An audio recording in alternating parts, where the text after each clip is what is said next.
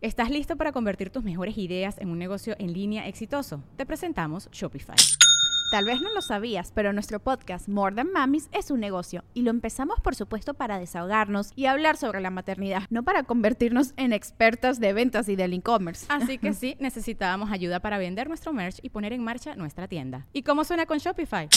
Llegó otra venta. Shopify es la plataforma de comercio que está revolucionando millones de negocios en todo el mundo. Ya seas un emprendedor desde tu casa o desde donde sea, Shopify es la única herramienta que necesitas para iniciar, administrar y hacer crecer tu negocio sin dificultades. Con Shopify puedo gestionar pedidos, envíos y pagos desde cualquier lugar, brindándote toda la información y estadísticas de tus ventas al detalle. Regístrate para un periodo de prueba con tan solo un dólar al mes en shopify.com barra sonoro, todo en minúsculas Ve a shopify.com barra sonoro para llevar tu negocio al siguiente nivel. Shopify.com barra sonoro.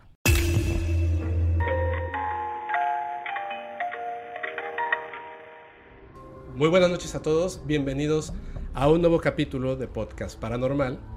El día de hoy tenemos un invitado súper especial. Ustedes lo han estado pidiendo y el día de hoy tengo el placer de conocer en este momento y además de que contemos en el podcast paranormal con Jorge Moreno. ¿Cómo estás? ¿Qué tal? Pues muchas gracias, te agradezco la, invitación, muy contento de, platicar contigo, sé que se va a poner muy interesante la charla. Se va a poner súper interesante y además estoy, estoy bien seguro de que la gente de la comunidad paranormal va a estar bien contenta. Eh, han dejado, bueno, me han hecho un montón de preguntas al respecto de, de Jorge y por qué no, para toda la gente que, que seguro te conoce, pero el que no te conozca, nos puedes decir pues quién eres, a qué te dedicas, cuáles son tus redes sociales. Claro, bueno, yo soy, yo soy periodista eh, y llevo 19 años de tiempo completo dedicado a la investigación paranormal. Soy fundador y director de la revista Misterios, eh, del Museo Paranormal de Yucatán y pues desde ese entonces a la fecha he impartido igual en los últimos 15 años pues más de 800 conferencias por todo el sureste del país con la llamada gira paranormal misterios eh, la gente me, ubica a través de la revista misterios de una sección diaria que tengo en el periódico de peso del canal de youtube de redes sociales etcétera. Dedicado de tiempo completo a esta labor ya casi 20 años. Wow muy bien eh. Muchas eh, la vez pasada estaba platicando con, con emisiones podcast me decía Sergio eh, como fuera de cámaras no me dice oye pero tú, tú, o sea, te estás convirtiendo en un investigador del fenómeno paranormal. Y dije, no, no, o sea, yo, yo soy como lo que ahora, pues, se dice y mal, pero, pero eso es, yo soy un opinólogo. O sea, en realidad yo no salgo a campo a hacer investigación. Tú sí, ¿cierto? Como periodista, tú llevas 20 años haciendo investigación de fenómenos paranormales. Exactamente, así es. Sí, de hecho, eh, fue muy curioso porque cuando yo empecé con la... Mi primer proyecto fue la revista Misterios. Eh, la saqué en agosto del 2003, al principio salía semanal y yo al principio, los primeros meses, eh, abordaba la información de manera periodística, es decir, si me enteraba de que alguien lo habían espantado en su casa, yo iba, lo entrevistaba, le tomaba unas fotografías y lo publicaba. Pero la misma gente con el auge que había del tema paranormal me empezaba a pedir, oye Jorge, ¿y si dejas cámaras de video y si tratas de grabar algo y tomas fotos y en la noche, etcétera? Fue así como ya empecé a adentrarme de tiempo completo. Yo tuve la gran fortuna de que eh, al, haber estudiado la licenciatura en periodismo, pues ahí te enseñan la metodología de la investigación. Eh, con toda esta metodología, pues puedes investigar deportes, espectáculos, policía, cualquier tema, y obviamente también el tema paranormal, obviamente acoplado a esto. Aún así, pues me fui documentando, fui tomando cursos, etcétera, para especializarme más en el tema paranormal. Y fue así como ya prácticamente a finales de año, de ese primer año de la revista Misterios, ya me dedicaba de tiempo completo a hacer investigaciones. Oye, Jorge, y supongo, obviamente, has conocido de todo, ¿no? O sea alguna, así nada más como para que nos adentremos así directamente. ¿Tienes alguna historia de algo que, por ejemplo, al final no, tuvo, no hayas tenido una respuesta clara de qué era lo que estaba pasando? Sí, hay, muchos casos. ¿eh? De, mucha gente piensa que solamente vas a una casa, haces una investigación y ese mismo día resuelves el caso. Ah, hay casos que me han llevado nueve años, diez años resolverlos. No es que todos los días estés investigando, pero a veces agotas todas las líneas de investigación y ya no buscas de dónde sigues dedicándote a otra cosa y de pronto te enteras años después de tal suceso que es una pieza clave en el rompecabezas, ¿no? Y es cuando resuelves el misterio. Así me, así me ha pasado en muchas ocasiones. ¿Nos puedes contar algo, así alguna que te, que te venga a la mente en este momento? Pues mira, por darte una idea, en el 2004-2005 me habían comentado que en el municipio de Umam veían un fantasma, el fantasma de una mujer en la puerta del cementerio. Vagamente me habían dicho algunas personas que es el fantasma de una mujer que, falleció ahí y que la veían, que la escuchaban, los vecinos ya lo habían dicho, pero no había mucha información al respecto. A veces pues tratas de investigar, de, de entrevistar a la gente del rumbo y pues nadie te dice nada. Entonces, ¿qué pasa? Lo dejas así, yo lo tomé como un simple relato, lo publiqué en su momento en la revista Misterios, pero como más como un relato que te platicaron que una investigación a fondo. Pasó el tiempo y como a los tres años me entero que esa joven que había fallecido ahí se llamaba Ana y que aparentemente no se había matado ahí, pero ahí se, aparecía porque ahí estaba enterrado su esposo, es lo que aparentemente al principio me habían dicho. Pasa el tiempo y en el 2009, 2010 más o menos, se llevan empezado siete años de los primeros pasos de esta investigación, me contacta el primo de Ana, ya una persona pues, ya adulta que en su momento en los años 80 era un adolescente y vivió de cerca la historia de Ana y ya me platicó tal cual lo que pasó. Fue una tragedia casi casi de telenovela porque eran dos jóvenes creo que de 21 años cada uno, Martín era el novio, Ana era esta joven, se iban a casar, ya estaba todo preparado.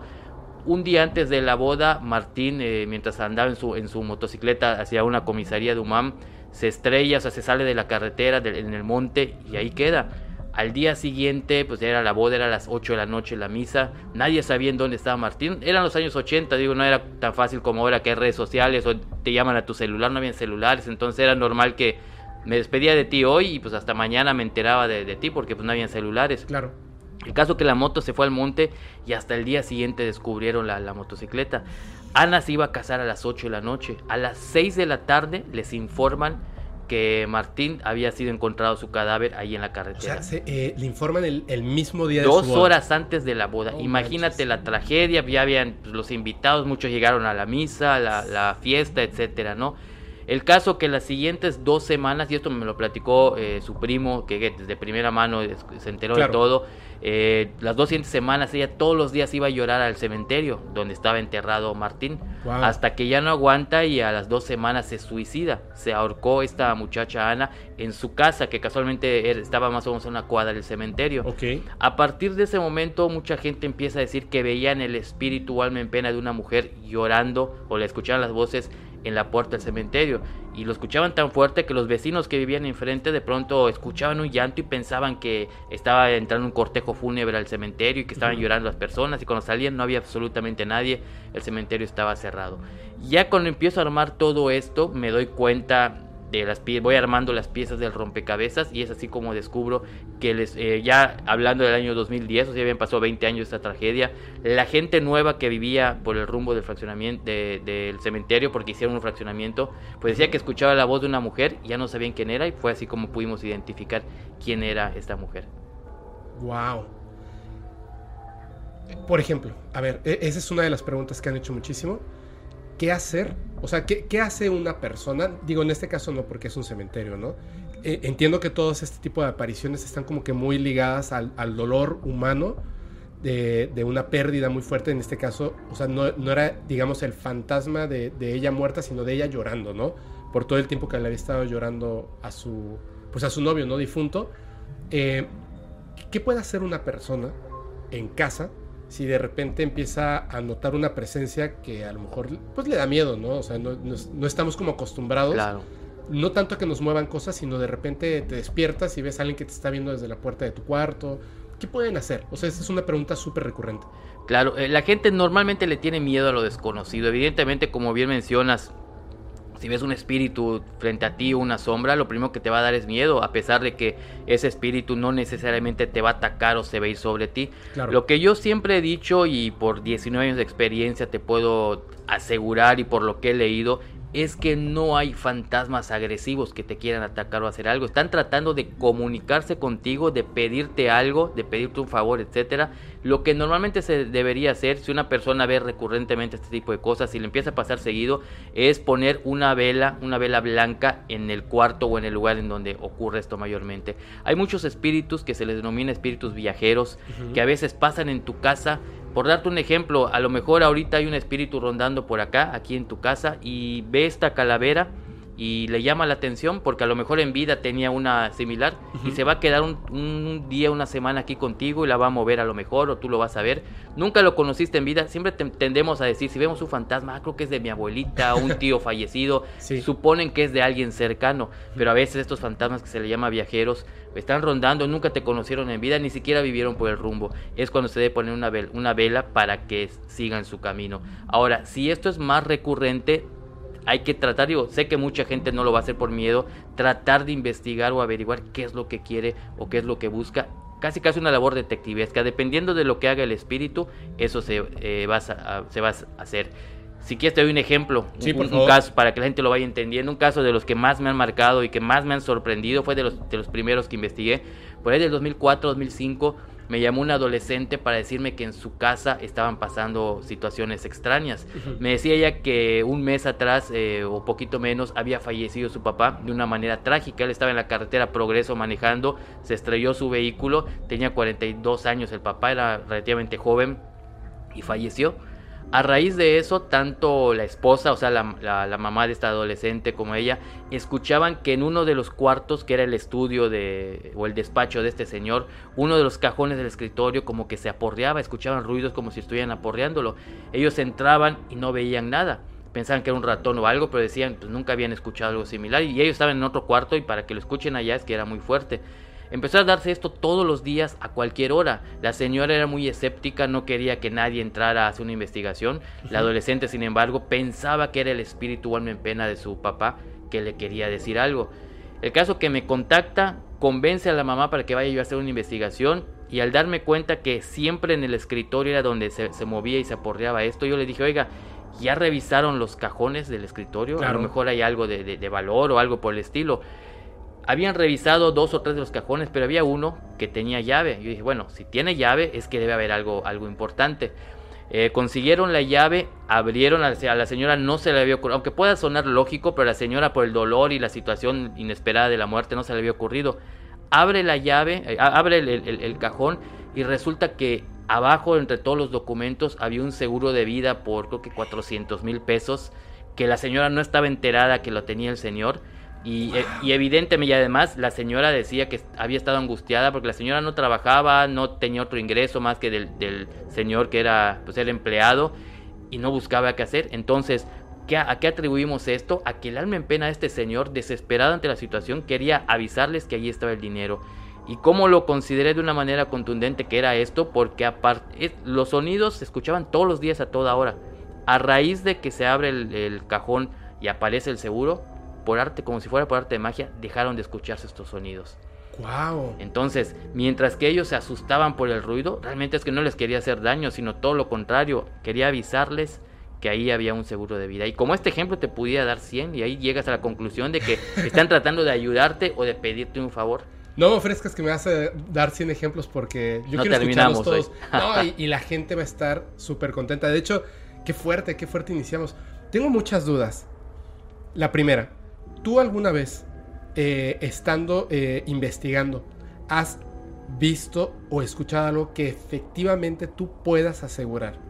O sea, obviamente, digamos que no tenemos, no tenemos una manera clara de comprobarlo, ¿no?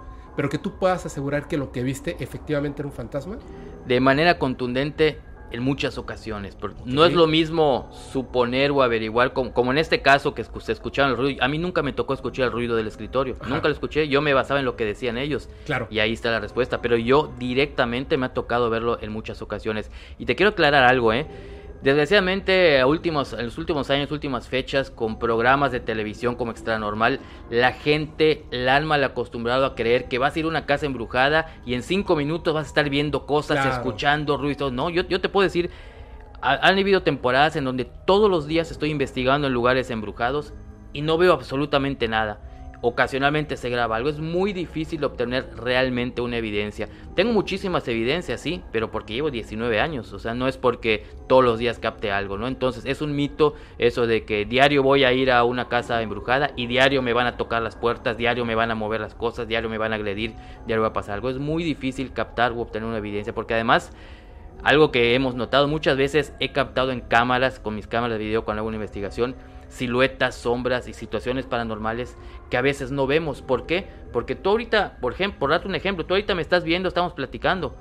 En este momento puede pasar un fantasma detrás de ti, pero tú estás distraído, estás haciendo algo, o a lo mejor estás trabajando un día y escuchas que se cae algo en la cocina y dices, ah, creo que es mi perrito o es algo que tenga explicación lógica, pero muchas veces son espíritus. Entonces, no, como no estamos todo el día pendientes viendo lo que está pasando, pues diario pueden haber evidencias en tu casa, pero es muy difícil verlas y mucho más difícil captarlas en cámara. Sí, de hecho, por ejemplo, en, algunas eh, de las historias que llegan a mandar los seguidores y las seguidoras, de repente comentan ciertas cosas que es, por ejemplo, de los duendes, ¿no?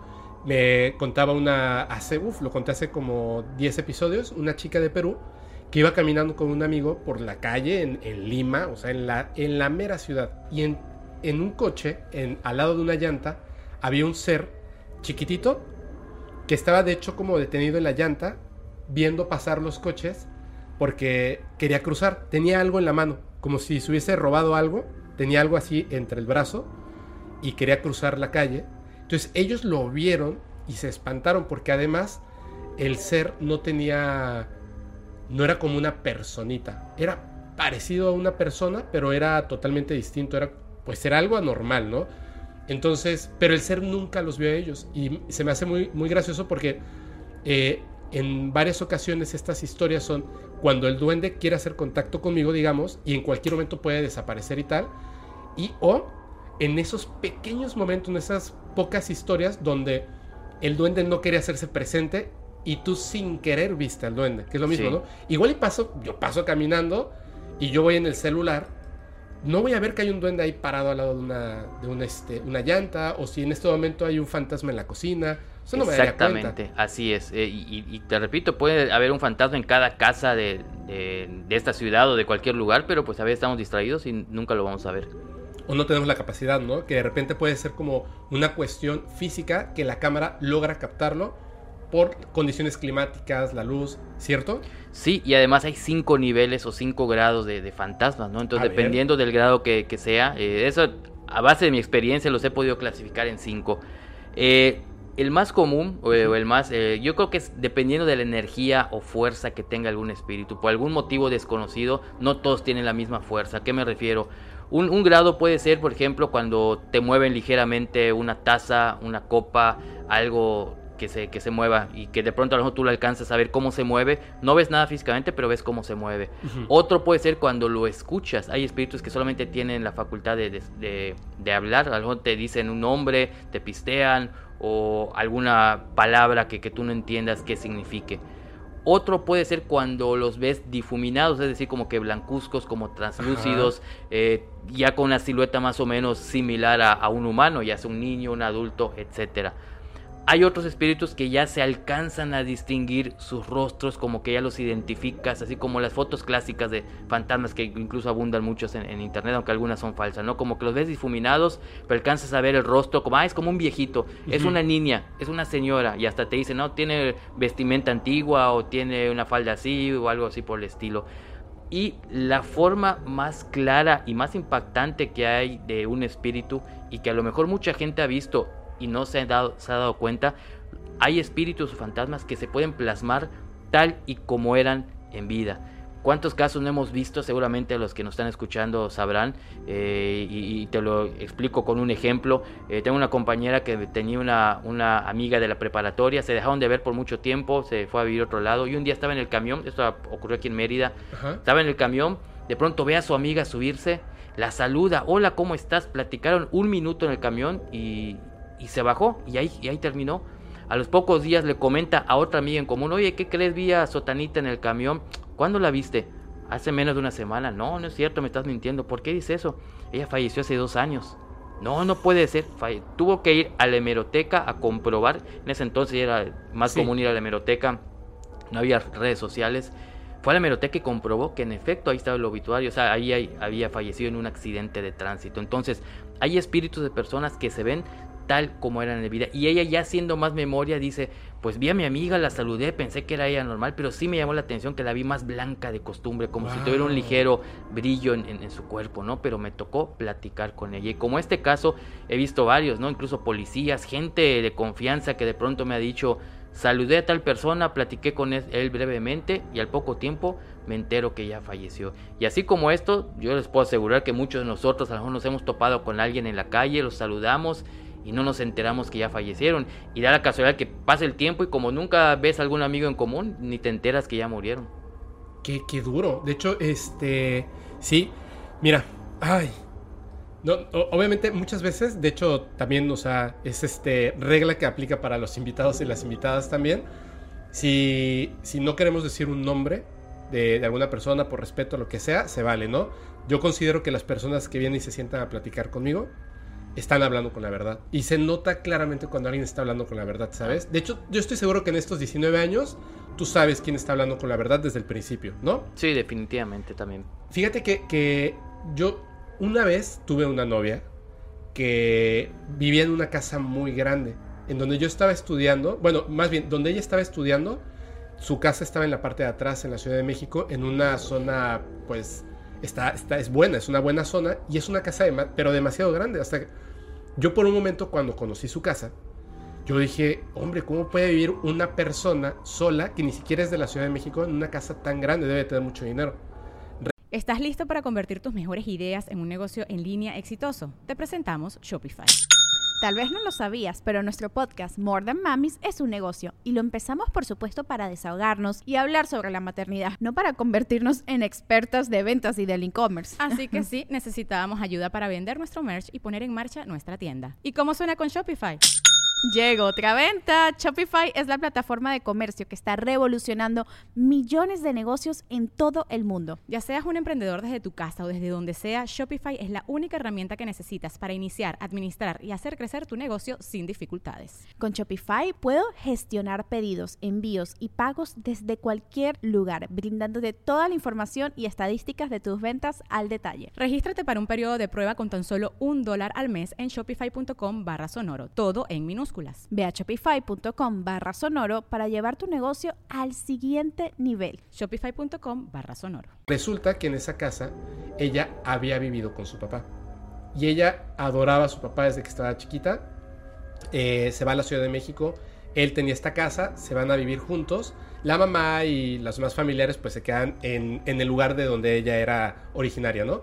Entonces, estando viviendo en esa casa, un día está súper feliz, o sea, está estudiando lo que quiere, eh, la universidad, viviendo con el papá, y de repente, ¡pum!, se muere el papá. Y ella eh, trata de ser fuerte, pero inevitablemente cae una depresión súper fuerte. Cuando ella salía de la universidad y llegaba a su casa, en la sala principal había un sillón donde le gustaba sentarse al papá. Entonces el papá se, se sentaba a platicar con ella y ella se sentaba como en el sillón de enfrente y platicaban ahí hasta, dice que hasta vez hasta la madrugada. Entonces ella empieza a caer en esta depresión y lo que hacía es que se sentaba, bueno, se, en el sillón donde siempre se sentaba y veía obviamente el sillón vacío, eh, pues extrañando al papá. Entonces un día se despierta, en la, en la noche se queda dormida en el sillón, se despierta y ve a su papá sentado en el sillón. Pero cuando lo ve, inmediatamente, de hecho lo que me comentaba es que ella no quería ni parpadear. Porque si pensaba que si parpadeaba, ya iba a desaparecer. O sea, era como un momento en el que podía verlo otra vez. Y le dijo, o sea, obviamente le dijo papá. Y le dijo, tranquila, no me voy a ir. O sea, como que hasta él sabía lo que ella estaba pensando. Le dijo, tranquila, no me voy a ir. Le dijo, tienes que aprender, o sea, le dice, tienes que aprender a soltar a las personas. Tú vas a estar bien. O sea, estás estudiando, estás haciendo las cosas. Solamente tengo un tiempo para estar contigo Así que por favor necesito saber que vas a estar bien. O sea, como que el papá sabía que estaba muerto y ella le, dice, estando ahí, ¿te puedo abrazar? Y él piensa un momento como si es prudente y le dice, sí, ven. Pero él nunca se para del sillón. Ella se acerca, se, lo abraza y me dice, olía, se sentía, o sea, sus, sus, eh, su barba, su cabello, su piel, su olor, su ropa. O sea, era una persona físicamente estaba ahí. Se acurruca y, empieza a platicar con él mientras está acurrucada y de repente mientras ella está hablando y él la está escuchando, se queda dormida. Despertó a la mañana siguiente, obviamente así como mi papá, mi papá, mi papá, estaba en el sillón del papá.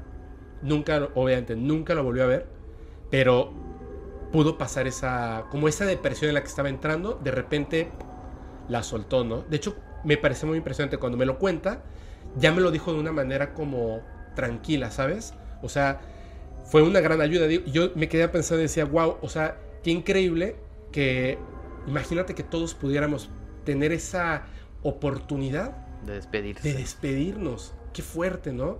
Pero me parece como, como raro y, e interesante que hayan este tipo de fantasmas que, como cuentas, físicamente están ahí. Que es extraño, ¿no? Porque es materia al final de cuentas.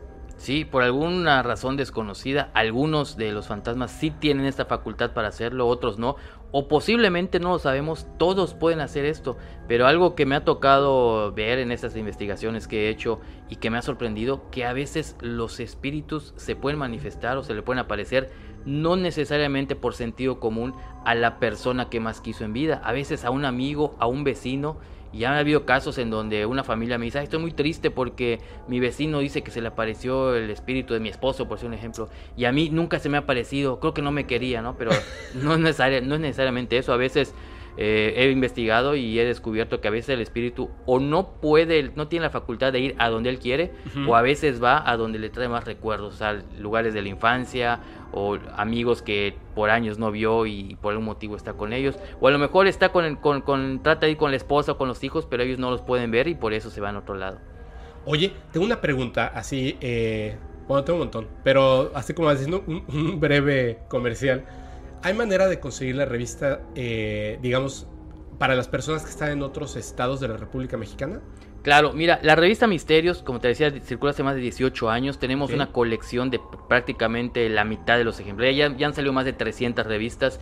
Tenemos la mitad disponible, los demás ya están agotados. Se puede enviar por paquetería a cualquier parte del país y el extranjero. Ah, Ahora bien en todo este tiempo he publicado ocho libros, ocho libros con mis mejores investigaciones. ¿Por qué? Porque en la revista, como son pocas páginas, a veces no me puedo explayar tanto. Mis mejores casos que ameritan más texto los he plasmado en ocho libros. Estos ocho libros, eh, aparte de que los tengo en la edición impresa, también los tengo en formato digital. Esos, eh, de hecho, hace poco saqué una promoción en donde sacaba a la venta los ocho libros. Así que ¿Por qué hago esto? Porque pues mucha gente igual que de otros países, de otros estados de la República, que se les complica más que se les mande por paquetería, los compran en formato digital. Así que la gente que quiera adquirir mis libros, pues también por formato digital se les manda y pues es mucho más rápido. Yo quiero. Perfecto, perfecto. sí, yo, Ahí hay muchos de mis casos más impactantes. Uf, no, no, me, me encanta. Yo puedo, puedo este, leer esto todos los días y escuchar todos los días. Me encanta, estoy... Sí, está súper padre. Vamos a dejar de todos modos las redes sociales digo las redes sociales, los enlaces, aparte de las redes sociales por supuesto, los enlaces para que la gente que quiera adquirir el libro ya sabe, ¿no? Claro. Vez. Está buenísimo.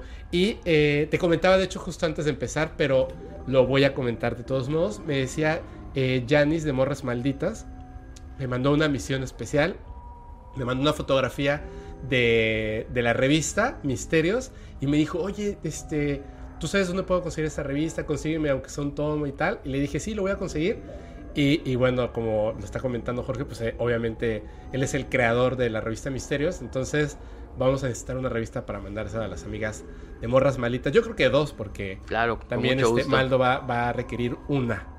Y yo feliz de la vida de, este, de comprar los libros. Encantadísimo. Oye, a ver, perdóname que, que, que esté como, como, ya se volvió como una entrevista, vamos a retomarlo como una conversación, pero me surge una, una duda muy importante. Y además te recuerdo que, no nos dijiste qué fue lo que tuviste en alguna investigación que haya sido súper impactante. ¿Cómo surgió tu pasión por literalmente dedicarte a la investigación de fenómenos paranormales? Ok, mi historia es un poco, pues no diría yo contradictoria, pero es un poco extraña, ¿no? Porque mira, eh, algo que hasta hace unos años no me gustaba decirlo porque decía, ya decía, este está medio loco. Tiene pocos años que ya lo digo abiertamente, de, porque ya mi trayectoria y todo este tiempo me, me avala. yo desde niño, desde que tenía, desde que tengo uso de razón, yo veía en mi casa más personas de las que realmente vivían allá. A veces vivía, eh, yo veía 8, 10, 12 personas pero como niño que yo era, yo las veía tal cual como te estoy viendo. Yo pensaba, ah, pues son familiares, son amigos. En mi casa somos, éramos cinco, mi papá, mi mamá, mis dos hermanas, que son mayores que yo, y yo era el más pequeño.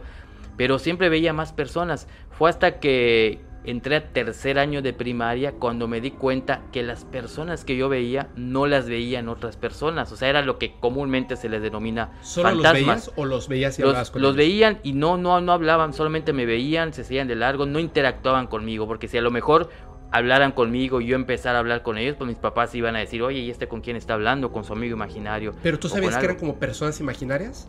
No, yo los veía como te estoy viendo a ti. Pero Entonces, en- como- dentro de tu casa. dentro de mi casa. Entonces ¿Qué yo tenía hacían? 3, 4, 5 años tenía, entonces yo no Ajá. comprendía que, bueno, somos cinco en la familia, no puede haber alguien allá.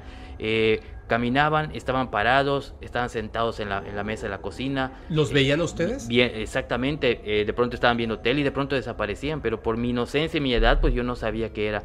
El caso que cumplo ocho años y nunca se me va a olvidar esto. Entro a tercer año de primaria en una escuela nueva y a los pocos días me doy cuenta que en el patio de la escuela donde jugábamos, esto ocurrió aquí en Mérida, veía un niño como de mi misma de nuestra misma edad, eh, pero con el rostro como que desfigurado, como que chamuscado, o sea, o sea, todo el, todo el cuerpo así estaba. Y un día se me ocurre decírselo a mis compañeros, oigan, ¿ya vieron ese niño que está allá? Y todos, ¿cuál? Ese que está ahí tiene el rostro desfigurado, tiene el, eh, el- el cuerpo así como Quemado. quemado. como quemado. Y se empezaron a reír, se empezaron a burlar. No existía en ese entonces el término bullying, pero me agredieron físicamente y por un mes me llamaron el loco de la escuela, ¿no? Eso me traumó, imagínate un niño de 8 años que le hagan eso, porque pues, yo estaba viendo al, al menor como siempre, como pasaba en mi casa, yo no estaba mintiendo. Me atacaron, me hicieron muchas cosas y a partir de ese momento dije, no, pues mejor ya no vuelvo a decir nada. Transcurrieron casi 10 años y en la preparatoria, yo, y todos los días seguía viendo espíritus, fantasmas, ya sea en mi casa, en la calle. Yo hacía pruebas porque de pronto le decía a mis amigos así como si nada, oye, ¿ves a alguien por allá? No, ¿por qué? No, no por nada. El caso que transcurre más o menos 10 años y en la preparatoria tengo el cometo el error de querer decirlo nuevamente y nuevamente el bullying, imagínate. Ya a partir de ese momento dije, no, o sea, son tonterías, mejor no digo nada. Sin embargo, me venía la curiosidad de, bueno, ¿por qué yo los puedo ver? ¿Por qué otros no lo ven? Eh, no, no tenía en ese entonces tanto interés como buscar libros o asesorías o algo, ¿no? De, hecho, en una ocasión me acuerdo que cuando era niño me llevaron al psicólogo porque ya luego me acordé y se lo pregunté a mi hermana porque aparentemente yo veía cosas y decía que veía personas y mi familia no lo veía, pues me llevaron con un psicólogo, imagínate. El caso que transcurre el tiempo y curiosamente yo durante toda mi, mi primaria, mi secundaria, mi sueño o mi meta era ser arquitecto o ingeniero. Nada Ok. que ver con los fantasmas. en la secundaria conozco el fútbol, mi primo me lleva al fútbol eh, aquí a ver a los venados de Yucatán, aquí de, de- de la segunda división en, en Mérida. Me enamoro del fútbol, pero no para practicarlo. Mi sueño entonces se convierte en ser periodista de deportes. Siempre que jugaban los, los venados, había, había equipo de fútbol para partidos, etcétera. Yo al día siguiente compraba temprano los periódicos. Imagínate un chamaco de 13 años comprando los periódicos, ¿no? Leyendo las crónicas, comparando lo que yo había visto con lo que escribían los periodistas. Por eso es que yo, toda la prepa igual, y por eso decido estudiar periodismo. Yo entré, la, estudié la licenciatura en periodismo porque quería ser periodista de deportes. De hecho, desde la prepa, por iniciativa propia, eh, empecé a colaborar en una revista de deportes que circulaba aquí en Mérida. Ok. Durante toda la carrera me empiezo a trabajar en varios medios de comunicación. Fundo ya cuando estoy saliendo de la, de la carrera una revista deportiva que se llamaba Equipo Líder. Cinco años la tuve aquí en, en, en Yucatán.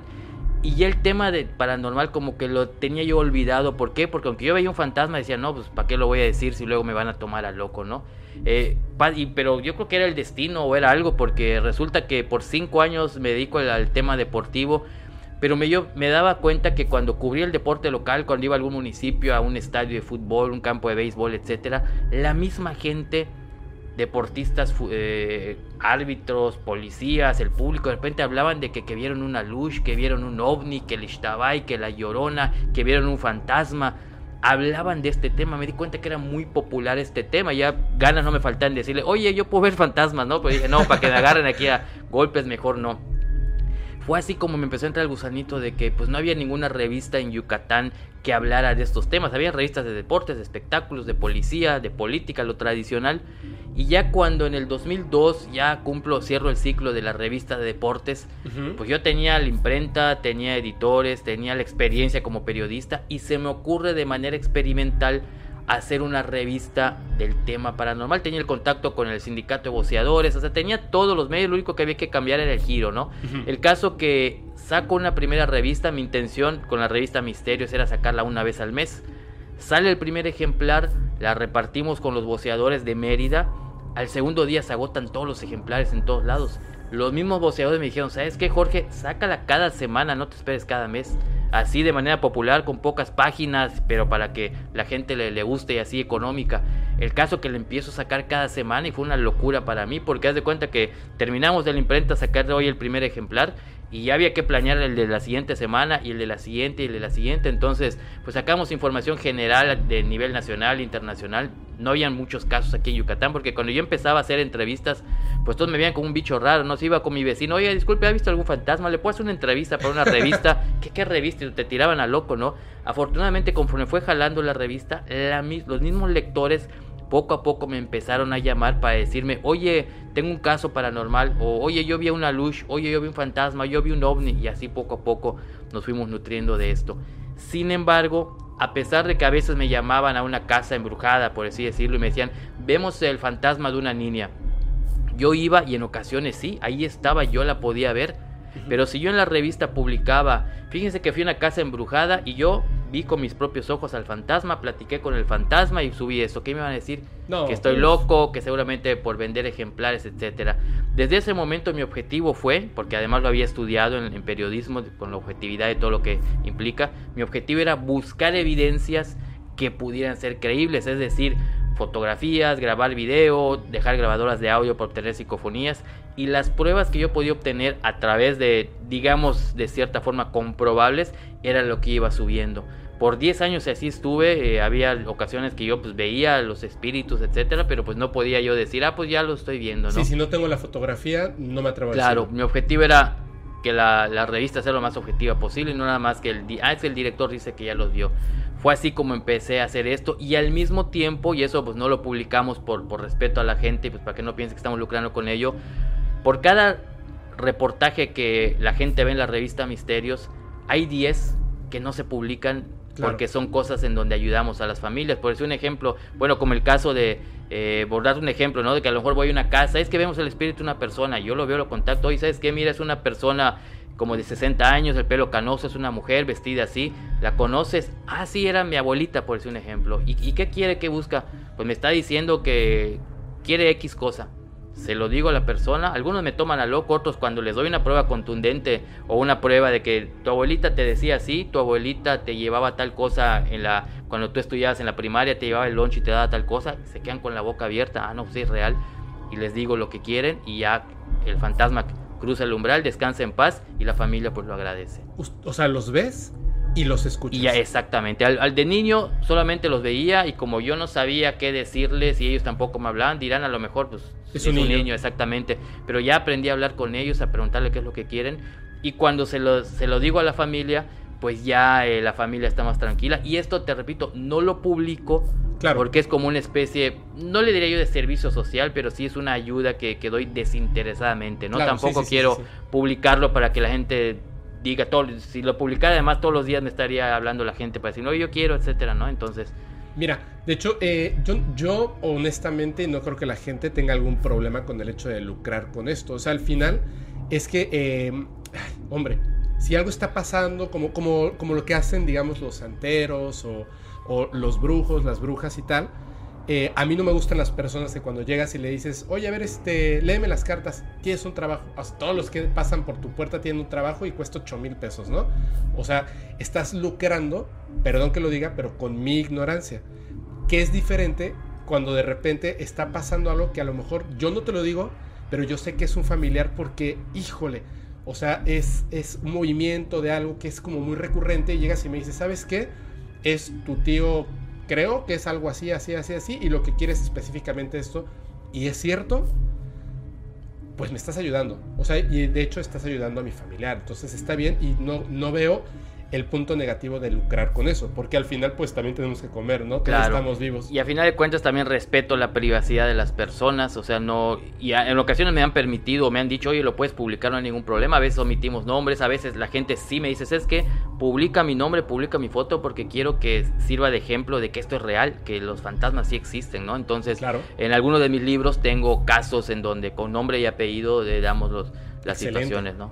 Excelente. Oye, pero es que me surge la duda. A ver, si tú estando chico los ves y están ahí, por ejemplo, el niño quemado que veías en, tu escuela, ¿te acercabas a ellos? O sea, si lo veías en tu casa y ves, por ejemplo, un señor que está ahí sentado, ¿te acercas a ellos, los, los intentas tocar? O sea, se sienten, hay una temperatura en el ambiente, huelen, se escuchan, ellos te ven a ti. Eh, la mayoría sí te pueden ver, sí los puedes sentir, algunos sí los puedes tocar. Tienen, eh, como te digo, hay ciertos tipos de niveles. Algunos sí sientes que los tocas como si fuera una persona, hay otros que se van difuminando conforme te vas acercando. Cuando yo era un niño no tenía la curiosidad de acercarme y ellos creo que tampoco, pero sí conforme fui creciendo me di cuenta que sí son reales, que algunos sí se pueden de pronto difuminar, unos sí te pueden hablar, otros te dan solamente señales, otros no les gusta que, se, que te acerques, muchas veces solamente están deambulando en un lugar, no necesariamente quieren algo, ¿no? y si Entonces, te acercas, ¿qué, qué pasa?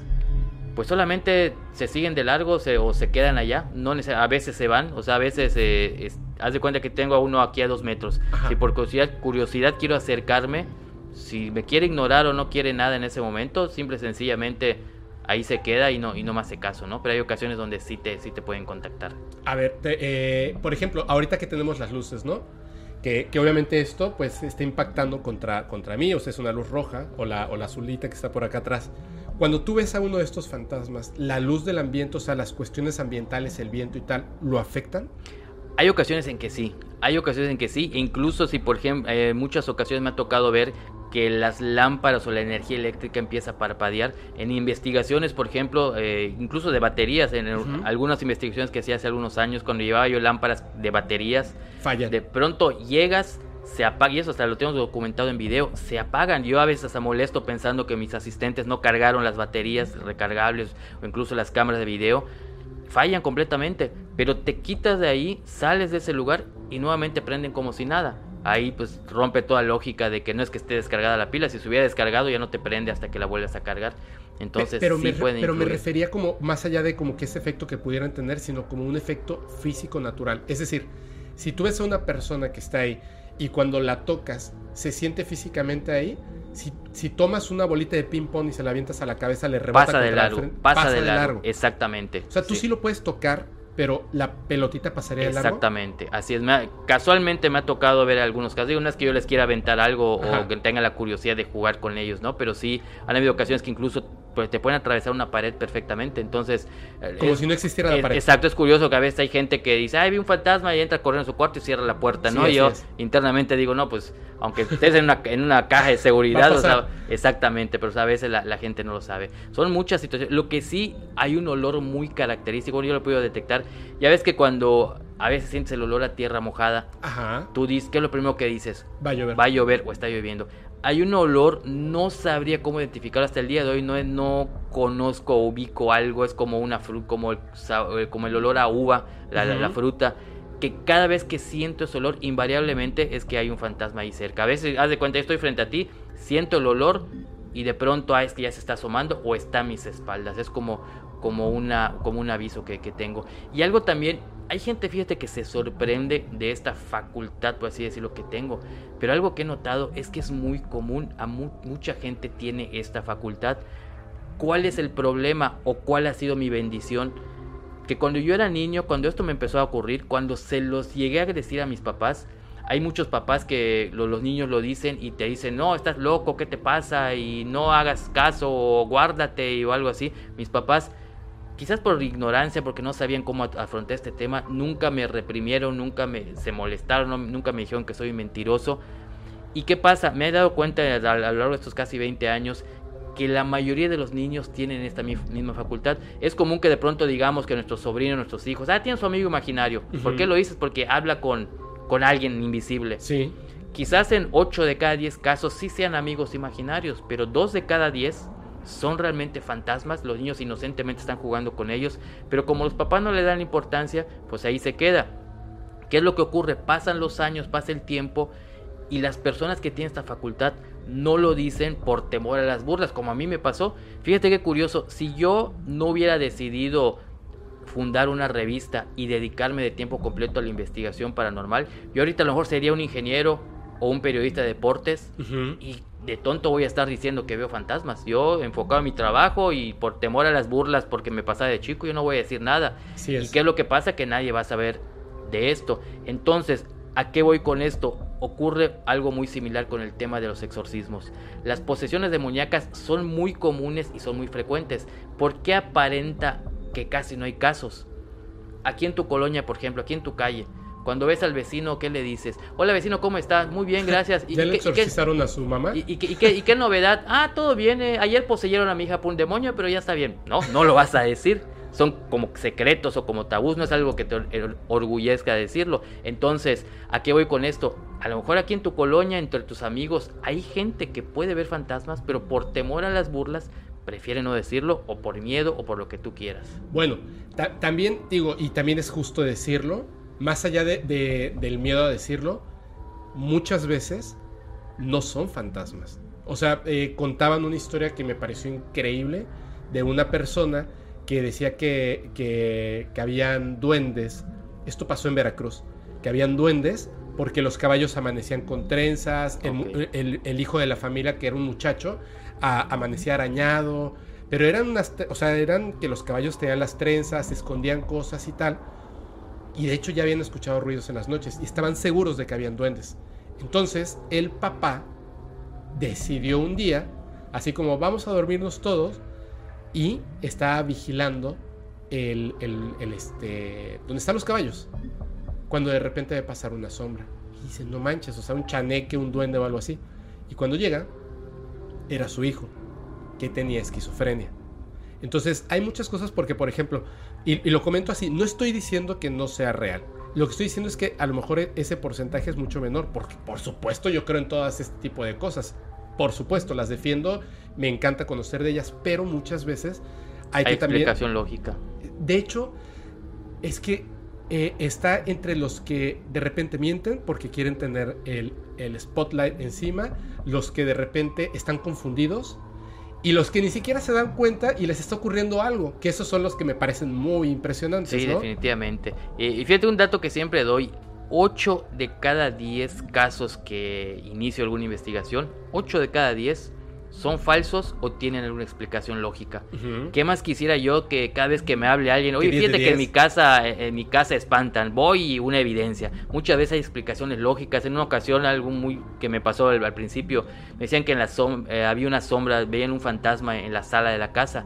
Voy a hacer la investigación y ¿qué crees que era? Resulta que cuando apagaban la luz, tenían una ventana y afuera había un árbol y estaba el poste de luz. Entonces cada vez que se movía la rama era curioso porque la sombra que se proyectaba dentro de la casa parecía como un fantasma. Entonces no es que me estuvieran engañando ellos dentro de su miedo porque creían en los fantasmas, pensaban que era un fantasma. Entonces, como bien dices, entre que hay explicación lógica o entre que a propósito te quieren engañar, pues obviamente los casos se reducen, pero definitivamente, pues muchos casos sí, sí son reales. No, sí, por supuesto. O sea, hay muchas cosas que, mira, yo de repente cuando eh, me empiezan a contar una historia, ¿no? Me la mandan por correo electrónico o hay un grupo de Telegram que por supuesto has invitado este, a acceder si quieres.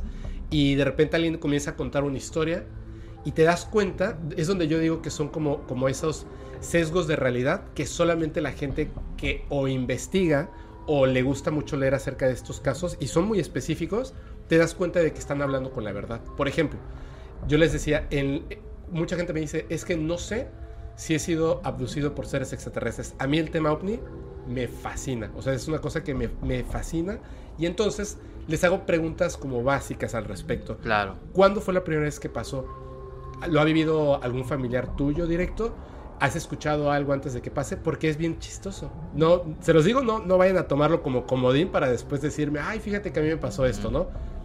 Tiene que ver con, con un tema familiar las abducciones extraterrestres. Ojo, no es lo mismo el contacto extraterrestre que una abducción extraterrestre. Tiene que ver con la familia. Uno. Dos, te preparan antes de, la abducción. Es decir, de hecho muchas personas creen que hay fantasmas en su casa y después ocurre la abducción porque ven sombras, esferas de luz y sonidos plásticos. O sea, hay muchas cosas que empiezan a ocurrir antes de la abducción y durante la abducción es muy importante para estos seres, los que en su mayoría hacen las abducciones en casa, en la habitación, de eliminar la memoria de lo que ocurrió. Entonces puedes tener un mal sueño, puedes empezar a recordar cosas 10 años después o tienes la sensación de que te hace falta tiempo porque no estabas dormido, pero no sabes qué pasó en un lapso de 3 a 5 horas. Entonces, tu misma mente empieza a buscar qué, qué, pasó, qué pasó con este hueco de información, este hueco de información, hasta que empiezas a tenerlo. Entonces, no es, si tú recuerdas tu abducción la primera vez que pasó y antes no tuviste ninguno de estos efectos, lo más seguro es que tuviste un sueño que parece realidad y no es una abducción. O que te están engañando. O que te están engañando. Entonces, es, es, bien importante, pero obviamente tú en todos estos casos, por ejemplo, hablando específicamente de fantasmas, ¿tú dónde te das cuenta? O sea, ¿cuáles son las cosas en las que tú defines de principio si una persona te está hablando con la verdad o quizá miente? Claro, eh, lo básico y obvio que te pudiera responder es que por mis 19 años de experiencia es muy difícil ya que, que, me engañen. Dos, tengo un test con varias preguntas que me Ah. permiten saber casi en un 80% si te están mintiendo o no. Y si aún así este, sigo entrevistando a la persona, hablando con ella, ya me doy cuenta si totalmente me está mintiendo o no. ¿Por qué? Porque afortunadamente como me ha tocado ver casos, muchos casos, y hay ciertas características exactas, pues ahí me, me doy cuenta. Por dar un ejemplo, ¿no? Lo, lo primero que se me ocurre. Todos los espíritus o almas en pena que se aparecen tienen una apariencia física tal como eran en vida. O sea, una, una, una- una, eh, eh, presencia física humana. Ajá. Puede resultar muy obvio lo que estoy diciendo, pero hay casos donde me dicen, oye, vi un fantasma, pero tenía patas como de gallina o, o como de cabra. Creo que era un demonio, y, pero tenía un- sus ojos rojos y no sé qué. Entonces, nunca, nunca ha habido casos, ni en los libros que he leído, ni en las experiencias personales que he tenido, un espíritu de alguien que tenga patas de cabra o que tenga patas de gallina. Y eso de las patas de gallina es, es real, me, me tocó una vez un caso. Entonces, o te están engañando o como tú dices, fue, fue un sueño. Entonces hay una serie de características muy peculiares que me permiten saber qué tan real es. Otro caso, por darte un ejemplo, también el caso de las posesiones demoníacas. De pronto hay gente que me dice, es que Sotanito está poseído por el demonio. Cuando les hago, un- a veces por teléfono, por WhatsApp, por inbox, me van diciendo, cuando les hago algunas preguntas y más o menos tengo la duda de que a lo mejor sí es real y no es esquizofrenia o algo, hay un método infalible. Y eso incluso el- la Asociación de Exorcistas del Vaticano lo señala y lo practica y, y algunos otros este, en agrupaciones. Y ¿Cuál eso, es? Y eso lo, puedo decir abiertamente porque ahí nadie te puede engañar. Si tú tienes un rosario, un crucifijo, una cruz bendita, si se la pones en la piel de un poseso, de alguien que realmente está poseído, le va a quemar. La Oye, piel se tiene que quemar. La piel, o sea, le, le quema y obviamente grita a la persona. O sea, porque es como que te ponga un encendedor prendido, pues vas a gritar. Claro. Obviamente yo no voy a llegar con, haz de cuenta que me dicen que tú estás poseído. Yo no voy a llegar con una cruz y te voy a decir, oye, este, te voy a pegar esta cruz en tu mano para ver si estás poseído. Porque si me quieres engañar, pues vas a hacer la finta como que te está... y- Exactamente. ¿Cuál es el truco? Llegar con una pequeña cruz discreta, un rosario, un crucifijo. Yo tengo varios así pequeños. Y en lo que estás hablando con el presunto poseído, eh, lo estás viendo, independientemente si está en ese momento en una situación normal o está como que brincando, revolcándose, discretamente, sutilmente, en lo que lo estás viendo, te le acercas y sin que se dé cuenta, le pones el crucifijo o lo que tienes en, en la piel. Sin que se dé cuenta, Para como ver que el los- efecto, o como ¿no? que lo estás saludando exactamente. Si en ese momento, sin que él se dé cuenta, empieza a gritar o siente que le quema, ya es un punto muy posible de que sí sea una posesión. Pero si se lo pones y él como si nada sigue, no es una De hecho, me, me gustó mucho eso que dijiste. O sea, es muy posible. O sea, incluso, incluso así, todavía hay que hacer una investigación. Claro, claro. Todavía hay que hacer una investigación. Exactamente, pero son varios tips que te van acercando a qué tan real es. Y lo más común que creo que mucha gente ha escuchado, ¿no? Cuando alguien presuntamente tiene una posesión, dice, ah, pues es que creo que tiene esquizofrenia o tiene paranoia, lo, lo confunde mucho la gente por los síntomas que son así. Hace algunos años me tocó hacer una investigación en el hospital psiquiátrico. No lo vas a Oh. creer, hay gente esquizofrénica que se ha comprobado que también están poseídos. Por supuesto. Entonces, Por el- hecho de que tengas esquizofrenia, ah, es esquizofrenia, no pasa nada. Han habido casos, incluso sacerdotes exorcistas, que han hecho eh, eh, liberaciones a gente que tiene paranoia, que tiene esquizofrenia, porque no porque tengas esa enfermedad ya estás exento de que te pase eso, ¿no? Y es que además Entonces, te, está diciendo, estoy viendo una persona que me dice esto, que, que- que me, que me atormenta y tal, y pues tiene esquizofrenia. Lo Ese- más común. contaba, yo te juro, mira, ah, yo, yo la verdad es que he visto fantasmas muy pocas veces, tan pocas veces he visto fantasmas en la vida, que incluso llega a pasar tanto tiempo entre una visión y otra, años, años, años, que empiezo a dudar de lo que vi. ¿Me entiendes? Sí, sí, claro. empiezo a ver de lo que vi, pero hay eh, dos, una que, que de verdad esa vez sí fue muy aterrador, no porque el fantasma sea aterrador, sino por lo que pasó, que yo no estaba preparado, ya lo conté, estaba en una oficinita que tenía, haz de cuenta como estamos aquí, y ahí tenía yo una ventana, estaba trabajando ya muy tarde, y de repente mis perros escuché que, estaban como mm, haciendo como un ruido raro, me asomo, el perro, los, eran dos, uno ya, ya falleció, tenían miedo, y yo así como, ¿qué, qué, qué chafas me salieron mis perros, ¿no? Que siempre están ladrando y ahora tienen miedo de, de algo, pero no había nada. Entonces yo dije, a lo mejor alguien se quiere meter a mi casa. X. Sigo trabajando, siento que hay un movimiento en la ventana, o sea, como, como si alguien hubiese pasado, se hubiese asomado, y en ese momento yo dije, alguien se metió a mi casa. Entonces volteo a verse la ventana y cruza algo que, que es que era más alto que una persona, o no sé si fue- así fue como lo vi, pero cuando pasó que evidentemente sabes que no es una persona, me quedé como, como conejo lampareado, o sea, así sudor y, y mucho miedo, porque no estoy acostumbrado a esas cosas, honestamente a los fantasmas no, me dio mucho miedo y tal, ¿no? Y luego resulta que en el terreno de enfrente, una persona esa noche se suicidó, se colgó de un árbol. Entonces como que, o sea, ya tiene un porqué, ¿no? El por qué está ocurriendo esto. Y sin embargo, te digo, pasa tanto tiempo que de repente empiezo a dudar. Pero una vez en un café, también ya lo conté, rapidísimo, estaba en un café con unos amigos, yo me quedaba como que toda la gente hacia atrás. Entonces entró una persona, que una amiga, que estaba sentada aquí a mi derecha, decía que era un loquito y que los loquitos se le pegaban. Entonces yo dije, ¿cómo que un loquito? Entonces me asomo y de este lado, cuando volteo hacia atrás, efectivamente había un muchacho, eh, un señor muchacho, que se había sentado en una mesa para dos personas, pero estaba totalmente, o sea, estaba, digamos, solamente él sentado y había una persona alta que estaba de hecho inclinado como hablando a su lado derecho. Yo pensé que era el mesero que le estaba como diciendo, oye, ¿qué vas a ordenar o algo? O vete o lo que sea. Pero el tipo pues se veía que estaba mal, o sea, como que así brincaba, hablaba, aventaba como que la mano, como si lo estuvieran molestando. Entonces yo lo vi y dije, ups, mejor vámonos para que pues ella estaba como que incómoda y tampoco quieres que se incomode una persona que acaba de entrar. Entonces cuando lo veo y pensé que era el mesero, me quedaba incómoda esta posición y giro hacia el otro lado para hablarle al mesero que está con esta persona y solamente lo que pasé de aquí a acá ya no había nada.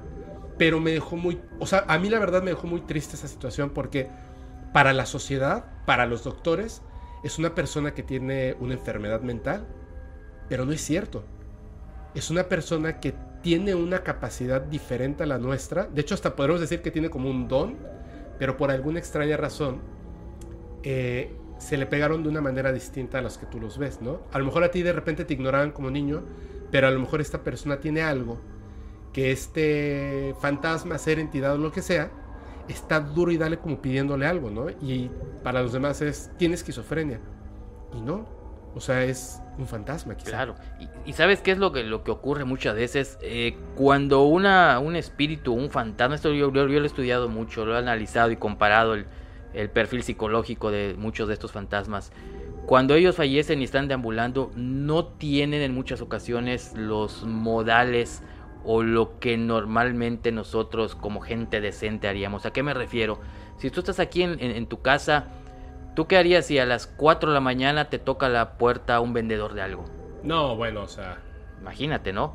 Y- le compro. No, no, no, No, no, ima- no, no, no. imagínate, ¿no? O, o cosas así por el estilo, ¿no? ¿Por qué? Porque muchas veces me ha tocado ver espíritus o he escuchado casos de espíritus o fantasmas que a veces quieren algo y se meten a las 3 de la mañana, a las 4 de la mañana a una casa y cerca de la cama de una persona que está durmiendo y se le quedan ahí cerca esperando a que por algún motivo se despierte para pedirle algo, para hacer algo. Entonces obviamente te despiertas a las 3 de la mañana, 4 de la mañana abres los ojos, ves un espíritu, digo, no es que te vayas a molestar porque no es un vendedor, pero te va a dar miedo y qué, vas, qué vas a estar pensando en qué querrá, voy a ayudarlo, a ver qué necesita, ¿no? A diferencia de quizás a lo mejor estés en la sala de tu casa un día a las 4 o 5 de la tarde y de pronto veas este espíritu, como que de cierta forma ya estarías más tan calmado, más tranquilo para tratar de investigar y averiguar qué es, ¿no? Entonces hay muchas situaciones como estas, o por ejemplo cuando se acercan a, los niños, ¿no? Cuando realmente no es que los quieran espantar, pero a veces este pues puede ocasionar este en que, les dé mucho susto. Oye Jorge, pero a ver, de todos modos tengo todavía muchas dudas, perdón.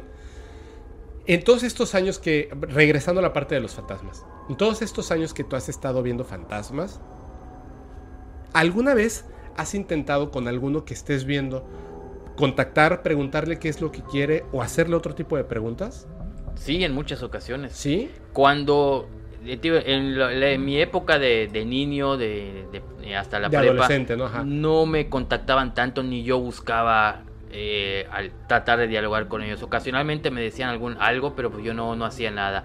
Es cuando ya empiezo a dedicarme, bueno, años antes de que empiece a dedicarme ya a la revista Misterios, a este trabajo, es cuando me surge la curiosidad de preguntarles qué es lo que buscan. A veces te responden enseguida, a veces solamente se te quedan viendo, como que sí te entienden, pero no quieren o no pueden decirte exactamente, Como si no pudieran emitir el sonido. Exactamente. ¿Y los escuchas como me escuchas aquí? ¿Así? Sí, pero me he dado cuenta, porque he hecho pruebas con, mi familia, que ellos no lo escuchan. o sea, eh, casi pero como, si, como, si, como si fuera, no sé, como si fuera telepatía o como si fuera como con el pensamiento te estuvieran diciendo. O a lo mejor sí, sí le alcanzo a percibir la, voz, pero a lo mejor tengo a alguien aquí conmigo y esa persona no, no, no escucha nada. O Gente de confianza he hecho la prueba y pues no, no escucha pero, nada. Pero, o sea, mueven la boca vagamente, como si, como cuando pasan las películas que de repente se, se adelanta el, el, el, audio, el sonido y la boca se mueve diferente, se mueve diferente la boca. O sea, es más bien como que... Como que más atrasado. Como que es la representación de como ellos pensaban que se veían y la idea llega telepáticamente a ti. O sea, como que la escuchas dentro de tu cabeza. En muchas ocasiones es como que dentro de mi cabeza y a veces la, lo que es este, sí alcanzo a, a verlos en muchas ocasiones incluso he pensado, a lo mejor es sugestión mía, a lo mejor lo estoy imaginando o algo por el estilo, pero cuando te dicen ciertas cosas que puedes comprobar, ahí te das cuenta que no, porque yo al principio yo decía, no, a lo mejor estoy quedando loco, a lo mejor, eh, pues sí los puedo ver, pero no necesariamente me están hablando, yo estoy suponiendo que me están diciendo algo, a lo mejor veo su cara de angustia, yo supongo, ah, como me está pidiendo ayuda por algo, pero en infinidad de ocasiones y el, del 100% de las veces, al comprobar lo que me dicen para ver qué tan real es, pues sí, eh, si me lo están diciendo, no lo puedo estar yo imaginando. Y a ver, ¿y alguna vez les has preguntado algo que no sea referente a ellos? Por ejemplo, con alguno que notes que se puede comunicar, ¿le has preguntado qué pasa cuando mueres? Sí, es lo primero que se me ocurrió preguntarles, es, lo primero. ¿Y qué me han dicho con seis u ocho que me, han, que me han podido decir esto? Que no es nada interesante, es como que estés levitando en algún lugar, no sienten nada, no tienen sentimientos, no tienen dolor, no hay algo en especial que tengan no conviven entre ellos mismos, o sea, no es que se junten un grupo de cinco fantasmas y se pongan a platicar o tener recuerdos ni nada, no pueden tener un contacto entre ellos. Pueden estar al mismo tiempo tres, cuatro fantasmas frente a ti, pero no necesariamente es que dialoguen entre ellos o que estén hablando entre ellos. O a lo mejor que ni siquiera se den cuenta de que están ahí. En ocasiones no se dan cuenta entre ellos y a veces sí, pero cada quien está en, su rollo, por así eh, decirlo. Pero, eso es, o sea, ese es justamente al momento de morir y supongo que digamos, estos, estos fantasmas están como atorados, ¿cierto? O sea, si los puedes ver aquí, están atorados. O sea, como que no pasaron a donde sea que tenían que llegar. Y lo, bueno, ahorita te voy a responder esto. Y uno de los datos que más me sorprendieron, y eso lo he comprobado con muchos, una hora para ellos es casi un mes para nosotros. A, ver, ¿cómo?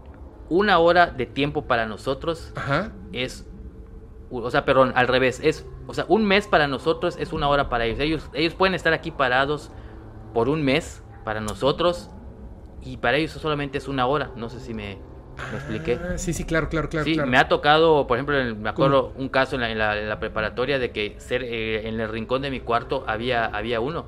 Yo me iba a la escuela, regresaba, tenía actividades en la tarde, entraba a mi cuarto hasta la noche y seguía ya parado de la misma forma, en la misma posición y el día siguiente igual y otros días después y todo y ya fue cuando empecé a con oye no te fastidia no te aburre estar parado aquí tantas tantos días o tantas semanas no es que llevo minutos acá no llevas una semana. Y ya sacando pruebas, haciendo pruebas con lápiz, con calculador, etcétera, con varios, prácticamente es esa, esa cantidad. Esa es como la tabla, una hora, un mes. Exactamente, y por eso eh, pueden estar, según nosotros, eh, por años, cuando por ellos está, estuvieron solamente 15 días o algo así por el estilo. Exactamente. Y no tienen permanencia, eso igual me ha tocado verlo porque eh, he leído libros de casos, por ejemplo, en la Torre de Londres hay un fantasma muy famoso que murió en 1780 y hasta el año 2017 se seguía apareciendo y lo seguían viendo. Me tocó investigar un caso aquí en Mérida, de hecho lo, publiqué en mi, primer libro, de un fantasma llamado Hantom. Era una familia yucateca eh, que constantemente, cada año se iba de vacaciones a Europa, una, una familia de clase alta. Se fue a Europa y el niño de 6, 7 años pues de pronto se trajo sin querer a un fantasma que había fallecido en 1894. Obviamente me llevó varios meses investigar y descubrir todo eso, ahorita te lo resumo en un minuto, pero pues obviamente llegamos a esa conclusión, o sea, el, fantasma que, que, se pegó a él y que vino hasta acá murió en 1894 y se seguía apareciendo. Por eso hay espíritus que pueden estar incluso siglos y no se van tampoco conocen el tiempo, aparte que no conocen el tiempo, tampoco conocen el espacio. Tienen una facultad increíble de estar, haz de cuenta, ahorita aquí en tu casa y en un minuto en otro estado, ¿no? En la Ciudad de México. ¿Ya entendiste? O sea, por algún motivo piensan en el lugar donde quieren estar y se van allá en un instante. Y ni siquiera se dan cuenta de que no están rompiendo la barrera del espacio. Exactamente, es como otra dimensión en, la que se encuentran. Eso es algo wow, que a mí siempre me, ha sorprendido, ¿no? Ya al principio decía hasta de broma, ¿no? Wow, cuando yo me muera voy a ser feliz porque yo siempre he conocido, he querido conocer, por ejemplo, el, a mí me gusta mucho el fútbol, el estadio de Barcelona. y ah, pues cuando me muera en tres segundos puedo estar en el estadio de Barcelona y a los otros tres segundos en otro estadio. Digo, curiosamente hablando de esto, ¿no? Pero realmente como que se pueden ir en cualquier, en cualquier momento. Y otra situación también que me, que aparentemente era un estereotipo que mucha gente tiene, pero no es así hay fantasmas que mueren trágicamente de forma inesperada y cruzan el umbral inmediatamente, descansan en paz, no pasa nada. Hay personas que están convalecientes en cama, desahuciados, como que ya saben que van a morir, como que están en paz porque saben que ya son de, pues ya, ya tienen mucha edad y ya están desahuciados, fallecen en su lecho de muerte, ya se despidieron de su familia, etcétera, y empiezan a deambular como almas en pena por mucho tiempo. Porque se, pierden en un momento en el camino, ¿no? Sí, se tiene el estereotipo de que ah, el, que falleció trágicamente o de forma inesperada, él se queda. Pero no, muchas, en muchas ocasiones es al revés. Otro dato que a mí me ha sorprendido y que he podido analizar, no lo he encontrado en ningún libro, pero por experiencia propia lo he visto muchas veces. Si una persona ahorita fallece de 40 años en un accidente trágico y queda con el rostro desfigurado, no necesariamente se va a aparecer como alma en pena con el rostro desfigurado lleno de sangre, como a mí casualmente me tocó verlo eh, en la primaria con el niño que tenía el rostro ah, Algunos sí, algunos no. Incluso un dato que rompe toda lógica, aunque claro, en el mundo de los fenómenos paranormales no existe la lógica, me ha tocado investigar y de una manera muy cercana, personas que por ejemplo fallecen, un ejemplo de 30 años, se pueden aparecer como eran de niños. Ajá, sí, así No necesariamente a la edad en que murió. Lo que no se puede es que aparezcan de 40, 50, 60 años porque pues, obviamente nunca vivieron esa etapa de... Claro, si murieron a los 30 no se podrían aparecer de 50. Exacto, pero sí de niños y en la familia me tocó un caso impactante y ahí fue cuando me di cuenta, pues sí, sí, esto es real. Entonces y, ahí, y sobre la marcha igual en todo este tiempo me ha tocado ver a, a niños que no necesariamente murieron de niños, murieron de adultos. Ah, qué interesante. Pero es, que siento que es como tú te recuerdas, ¿no? El momento que marcó tu vida. Si fue en la infancia, cuando mueras, te recuerdas como ese momento. Tengo un tip, tengo una prueba. De hecho, ya estoy escribiendo, ya estoy eh, a finales de año. A lo mejor saco, voy a sacar mi autobiografía. No, no voy a esperar a tener 70 años para sacar mi autobiografía. cosas personales que muchas veces no he platicado. Algunas de las cosas que, que, me ha tocado ver, eh, por ejemplo, eh, lo que te decía, hay espíritus que, que si tú ves ahorita a un fantasma de un niño de 10 años, tú supones que a los 10 años murió. Pero a veces murieron a los 20 o a los 30, pero se tienen ese recuerdo. Una teoría que yo tengo que desgraciadamente no se puede comprobar y cualquier escéptico me puede rebatir, la única persona que la puede confirmar es cuando muera. He hecho una especie de encuesta, por así llamarlo, con cientos de fantasmas o espíritus que me ha tocado ver a lo largo de todos estos, últimos 20 años sobre todo. Y todos, casi invariablemente todos, me han dicho que dependiendo de la última sensación que tengan instantes antes de morir, es qué tan rápido van a cruzar, cruzar o no el umbral y es en dónde se van a aparecer. Un ejemplo, tú estás, eh, una persona está ahorita sentada en su sala y está viendo una película de vaqueros en la tele. De pronto, una película que le gusta, está viendo la película de vaqueros. En ese instante tiene un infarto fulminante, fallece. ¿Cuál fue su último pensamiento? La película de vaqueros. Cuando ya fallece, si no ha cruzado el umbral, va a buscar cosas relacionadas con los vaqueros. ¿Ya me entendiste? Una persona que a lo mejor está manejando su vehículo y de pronto choca, sí tiene la sensación de impacto, de miedo de que está chocando en ese momento. O sea, no va a morir a los dos segundos, a lo mejor en lo que choca y en lo que se revuelve, a lo mejor a, los 30 segundos muere. En esos 30 segundos, si le viene un recuerdo, su último recuerdo antes de morir es de una etapa de felicidad de su infancia, se va a aparecer como niño recordando eso que tenía un caso eh, y así por el estilo con todos. Entonces cuando de pronto se aparece un espíritu alma en pena y te dice, es que yo quiero tal cosa, es porque era lo que estaba último que estaba pensando en vida. ¿Te parece que te dé un ejemplo? Sí, sí, sí, eso te iba a pedir. Cuéntanos un, ejemplo. Algo que me encanta de mi trabajo, eh, una vez lo escuché en, el tema de las corridas de toros. No me gusta mucho el tema de los toros, pero escuché a una persona que decía, para que veas una buena corrida de toros, tienes que ir a todas. ¿A qué se refieren? Que nunca sabes cuándo vas a ver una buena corrida de toros, digo, para los, ah, que les gusta la tauromaquia. Claro. Y esto lo aplico mucho en mi trabajo. Lo que me encanta en mi trabajo es que nunca sé cuándo voy a tener el caso del año o algo irrelevante. A veces me hablan para hacer una investigación que se oye padre, se oye muy interesante. Vas, haces la investigación y no resulta que tiene explicación lógica y como que te desanimas.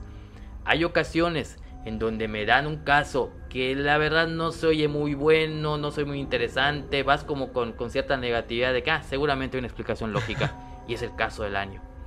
Me pasó, y va con el ejemplo que te quiero decir, en el año 2013. Me llaman en el centro de la ciudad de Mérida, bueno, cerca del centro, para una investigación, una niña de 4 o 5 años que veía el fantasma de otra niña. Yo dije, bueno, puede ser el típico ejemplo del amigo imaginario los papás, la familia que vivía con ella pensaban que a lo mejor era un amigo imaginario, pero ellos los adultos ya empezaban a ver el fantasma de una niña, entonces pues les llamó la atención y me llamaron. Resulta que ah, en resumidas cuentas y para no hacer larga la historia, hazla larga si quieres. ah, perfecto. Está, buena. Voy, compruebo que en efecto la niña, eh, Carlita se llama esta niña, que bueno ya tendrá ya ser una adolescente casi ahorita, sí veía un fantasma. Mi objetivo obviamente era documentarlo hago una investigación a fondo, voy a la hemeroteca porque la, el, fantasmita que veía era de una niña como de 6, 7 años de rasgos chinos o coreanos. Entonces yo dije, ¿qué hace una niña de ese aspecto acá? Claro. El caso que empiezo a documentar, voy al museo de, coreano de, de Yucatán, tenía yo algunas pistas y todo. Y resulta que en la colonia donde ellos vivían, así pegadito al centro, hace muchos años era parte de una hacienda nequenera. Recordarás, por eso igual uno como periodista tiene que tener mucha cultura general. En el siglo pasado hubo una inmigración coreana y la mayoría de los coreanos trabajaban en las haciendas nequeneras. Sí, así es. Me pongo a investigar a fondo y descubro que ahí, en donde vivía ahorita la niña, en ese entonces la niña Carlita, muchos años atrás vivió una familia de esclavos coreanos. Bueno, vivían en, en todo lo que es la hacienda y pasó algo brutal, algo terrible que ahorita obviamente intervendría el DIF, Derechos Humanos, pero desgraciadamente en esa época era normal. Estaba la casa principal de los hacendados, los coreanos, los, los, esclavos trabajaban aparte, y un día una, una niña llamada Yoshi, eh, era hija de, uno de los esclavos de, origen coreano, eh, tenía hambre, entra a la cocina de la casa principal de los dueños, ahí estaba un cocinero, ve un platillo que estaban cocinando, o sea, un plato servido que estaba en la cocina, muy bueno, y como niña de 4 o 5 años, algo así, se la antoja y lo empieza a comer. Se come como la mitad, un poquito menos del plato. Y se va, ella en su inocencia. Llega el cocinero, descubre eso, llama al capataz, los dueños de la casa ofendidísimo, llega el capataz, junta a los veintitantos eh, esclavos que estaban en ese momento, los, los coreanos, los para y le dice, ¿quién entró a la cocina y quién se comió la comida del patrón? Nadie sabía qué decir. La niña inocentemente se voltea a su papá, papá fui yo, es que está muy buena esta comida. Se llama Tanzania esa comida, de- decía. El caso es que ahorita, ahorita vas, lo mismo, la misma cara que tú pusiste, yo puse cuando dijeron Tanzania, porque yo no, te- no entendía que era Tanzania. Tanzania es un país, o sea, ¿qué tiene Sí, que ver con la comida? El caso que la niña inocentemente dice que ella lo comió. ¿Sabes qué hizo en ese momento? El capataz agarró a la niña de 5 años y por órdenes del dueño le dieron 20 latigazos No a la niña frente a los papás, frente a todos. ¿Qué podían hacer? Nada, porque eran esclavos. La niña, desgraciadamente, no pasa esa noche. Fallece la niña. Imagínate qué, qué tan Oh, fuertes sí, los sí, sí. latigazos. La niña fallece, la entierran, etcétera, y ahí queda.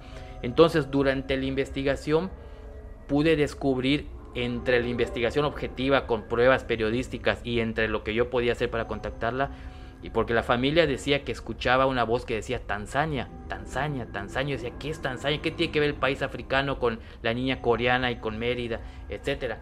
Resulta que hago la investigación a fondo y descubro que el platillo que estaba ahí en la cocina era lasaña. No manches. Pero la niña, como era coreana, de origen coreano, y podía estaba decir. pequeñita, no lo podía decir, y decía Tanzania. Entonces, al- Ah. lo último que pensó antes de morir, cuando le estaban dando los latigazos, bueno, no murió durante los latigazos, sino esa misma noche, lo único que ella pensaba era en la comida tan rica que había comido, y entre su pequeño cerebro no entendía por qué me pegaron y por qué me duele tanto esto si yo solamente comí un plato. O sea, ¿cómo le explicas a un niño de 5 años que No, que no, no pudo, no debía comer eso? El caso que su último pensamiento antes de morir era la Tanzania o lasaña. Lasaña. Y por eso la niña Carlita de la época actual veía a esta niña diciéndole Tanzania. Y cuando la niña Carlita le dice a sus papás, es que hay una niña que dice Tanzania y todos con cara de what. Sí, Incluso cuando me lo dijeron, ¿qué tiene que ver Tanzania? Eso te lo resumo en cinco minutos, pero llevó semanas hacer esta investigación, ir a la hemeroteca, descubrir todo. investigación, Jorge. Felicidades. Qué chingona Esta fue uno de los casos principales que presenté en la gira paranormal del año 2013, un caso que me sorprendió Uf. y te repito uno de mis favoritos porque de ser un caso cuando me llaman de ah es uno más del montón, resulta que fue el caso del año, ¿no? Un caso sorprendente y una prueba más de que lo el último pensamiento que tienes antes de morir es lo que lo que vas a vivir en esto. Y, y como te decía al principio, un, algo que quiero publicar en mi libro es un tip o una, un tip para toda la gente. Claro, nunca sabemos cuándo nos vamos a morir. No sabemos si de- en un accidente trágico o de pronto un infar- infarto fulminante. Pero algo que yo voy a escribir en mi libro es, si tú quieres tener algo, una vida en el más allá placentera o cruzar el umbral rápido, el día que estés falleciendo, piensa en algo positivo. Pero ¿cómo te mentalizas para eso? O sea, es imposible. A menos que estés Pero en por lo menos si lo sabes, ayuda bastante. Exacto, a menos que estés en tu lecho de muerte, que sepas que ya estás desahuciado y que están pasando los días esperando tu hora de muerte, ahí podrías mentalizarte y decir, bueno, voy a pensar en cosas agradables, en cosas bonitas, en los mejores años de mi vida, en lo más tranquilo, para que al momento que llegue la, hora de cruzar, de, fallecer, tengas esos pensamientos. Pero por lo general, ¿qué ocurre? Alguien que ya está desahuciado, que está enfermo, ¿qué piensa? Ay, me voy a morir, qué terrible. Y, o sea, piensa en cosas negativas y por eso no descansan en paz. Y claro, en, un accidente trágico, en un accidente que de pronto te viene, o en un infarto, pues menos te va a dar tiempo de, pensar en algo positivo. Fíjate que hay un documental que justamente habla sobre la muerte. Y entonces eh, el, equipo, bueno, el director que, está haciendo el documental, hablan con una familia donde hay una persona que tiene un tumor en el estómago, parece como un balón de fútbol, o sea, es como si estuviera súper panzón, un balón, ¿no? De fútbol as- en el, en el estómago, y saben que va a morir en algún momento de los próximos tres meses. Y entonces piden permiso a esta persona, hablan con él, etc. Y los invita a vivir literalmente en su casa porque no está sufriendo. O sea, va a morir irremediablemente, pero no está sufriendo. Y de repente, unos días antes de su muerte, comienza ahora sí a sentir dolor.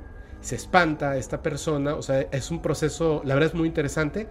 Pero un día, digamos un martes, despierta, no tiene dolor y está muy feliz. Entonces, cambia totalmente lo que esta persona pensaba y es, es todo el, el- el ambiente de que sabe que va a morir. Por eso te decía que es importante conocerlo.